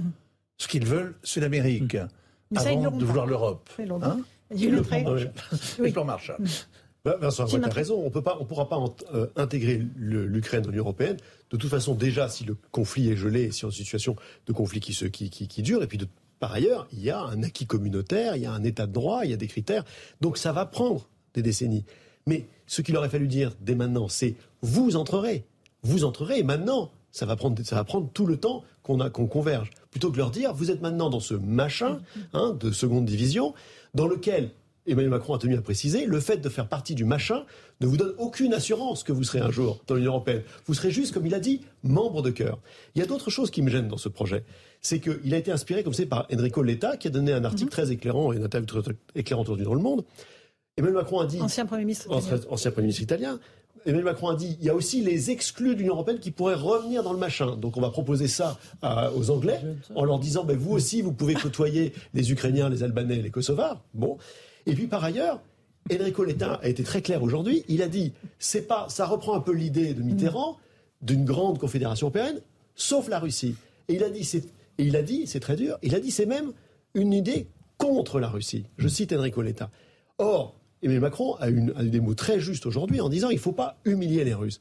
Créer ce machin qui est précisément dirigé contre la Russie, je ne suis pas sûr que ce soit la meilleure idée. J'imagine que le nom machin a un sens euh, historique euh, dans votre bouche. Euh, juste un élément pour notre réflexion. sur six points de négociation qui ont été menés notamment par les Israéliens et les Turcs, il y a un point que les Russes ont accepté volontiers. C'est la perspective de l'entrée de l'Ukraine à, l'Union européenne. Mhm. Alors vous comprenez, il y a cette perspective. La formule peut-être c'est pas la meilleure, mais en soi ça ne change rien dans nos discussions. Nous sommes tous d'accord sur le fond. Simplement peut-être un peu plus de volonté pour quand il y a cette solidarité avec le mhm. peuple ukrainien. Mhm. Quand même, il fallait donner peut-être un peu plus d'éclat. Le est quand même dans le symbolique et ça rappellera beaucoup le geste de Mme von der Leyen se, précipitant avec son, son formulaire d'adhésion à l'Union européenne. On, est dans le signe. Hein, Est-ce que la négociation euh, a à nouveau sa place à partir de maintenant, Vladimir Fedorovski Est-ce que les pourparlers peuvent reprendre ou pas? Je souhaitais tellement parce que vous comprenez, euh, la, guerre, la guerre mondiale, il faut éviter. Mhm. Euh, si je, ne suis pas certain, mais quand même, il vaut mieux éviter. Les sanctions, je suis très sceptique, ça va donner un résultat un peu plus tard. Et en plus, c'est un cadeau. Les, Russes ils me disent, c'est un cadeau de Dieu, on va se débarrasser de notre malédiction de dépendance du pétrole et on va changer le système oligarchique. Alors, vous comprenez, pour les sanctions, soyons prudents, disons. Mm. Alors, alors qu'est-ce qu'il nous reste? Il nous reste le volontarisme en faveur de la, désescalade. Aujourd'hui, le président Macron, il a remis ça en table. Il y a un petit signe d'espoir. On n'est pas naïf, mais un petit signe d'espoir mm. dans les mots de Poutine, qui, qui sait. Et puis, franchement, je pense que c'est l'intérêt de tout le monde. Mm. C'est ça. Sur si les Turcs, qui sont très volontaires, les seuls qui ont été vraiment volontaires euh, dans, l'affaire, ils ont, obtenu l'accord sur six points. Mhm. Alors vous comprenez peut-être, mais il y a un autre problème qui va surgir maintenant, c'est le problème euh, de, de problème de Mariupol, mhm. de ce noyau Cette dur. cité dévastée. avec les militants ukrainiens, les, militaires. Les, les gens radicaux ukrainiens, et ça peut poser un problème pour les, pour les négociations. Leur martyr serait un problème pour martyr, martyr, ça compliquera la vie sur le plan antérieur au président Zelensky, et pour lui, ça peut être un point de, de blocage. D'ailleurs, il a dit que finalement, le martyr euh, des gens, des gens là-bas signifiera hum, la fin de négociations, vous comprenez? C'est ça qui me, qui me perturbe. Vincent non, il y a une question, c'est que euh, on a, on sait deux trois choses sur la façon dont ça se passe à l'intérieur. Euh, ceux qui sont sortis ont raconté de cette usine, cette aciérie, auxquels les, les, les, combattants ont téléphoné pour euh, ou envoyé des SMS pour dire adieu. C'est vraiment une espèce de, de, de, de, de scène dantesque avec ces gens se préparent vraiment à mourir. Ils n'ont plus que de l'eau et des munitions. Euh, et ils sont décidés à ne pas se rendre. Il n'y aura pas de reddition. D'ailleurs, ils pensent que, de toute façon, s'ils se rendaient, ils n'auraient pas la vie sauve.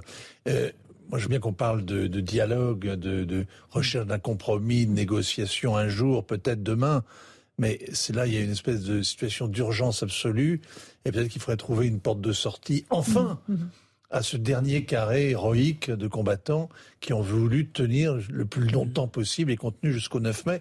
Ce serait vraiment une urgence de se mobiliser pour obtenir ça, pour les arracher au néant. C'est un, problème, euh, c'est un problème médiéval. Hein. Ce sont les, les, derniers défenseurs de, de, la forteresse. Alors est-ce qu'on fait ça en se faisant des grands coups de chapeau et en leur permettant de sortir? Ça ne va pas se produire. Est-ce que ça se termine par un massacre qui va créer euh, des, des, martyrs symboliques? Je, je n'en sais rien, mais nous sommes confrontés à un problème qu'on connaît depuis le XIIe siècle. Avec des répercussions diplomatiques quand même majeures. Avec télévision du monde entier. Un tout petit dernier mot. un élément de diplomatie là, puisqu'on sait bien qu'il n'y aura pas de solution militaire pour sortir mm. les, les, les, régiments Azov de Azovstal. Et les Ukrainiens eux-mêmes avaient proposé de, de, discuter sur cet embryon. C'est là qu'Antonio Guterres était, avait fait à, à, Moscou. Allez, Vladimir Fedorovski, Poutine, l'Ukraine, les faces cachées aux éditions Ballant et François Bernard Huyghe, La bataille des mots aux éditions VA Éditions. Merci à tous les quatre d'être venus dans Punchline sur CNews et sur Europe 1. Je vous retrouve dans un instant sur Europe 1 et c'est Christine Kelly qui vous accueille euh, sur CNews avec ses invités pour Face à l'info. Bonne soirée sur notre antenne.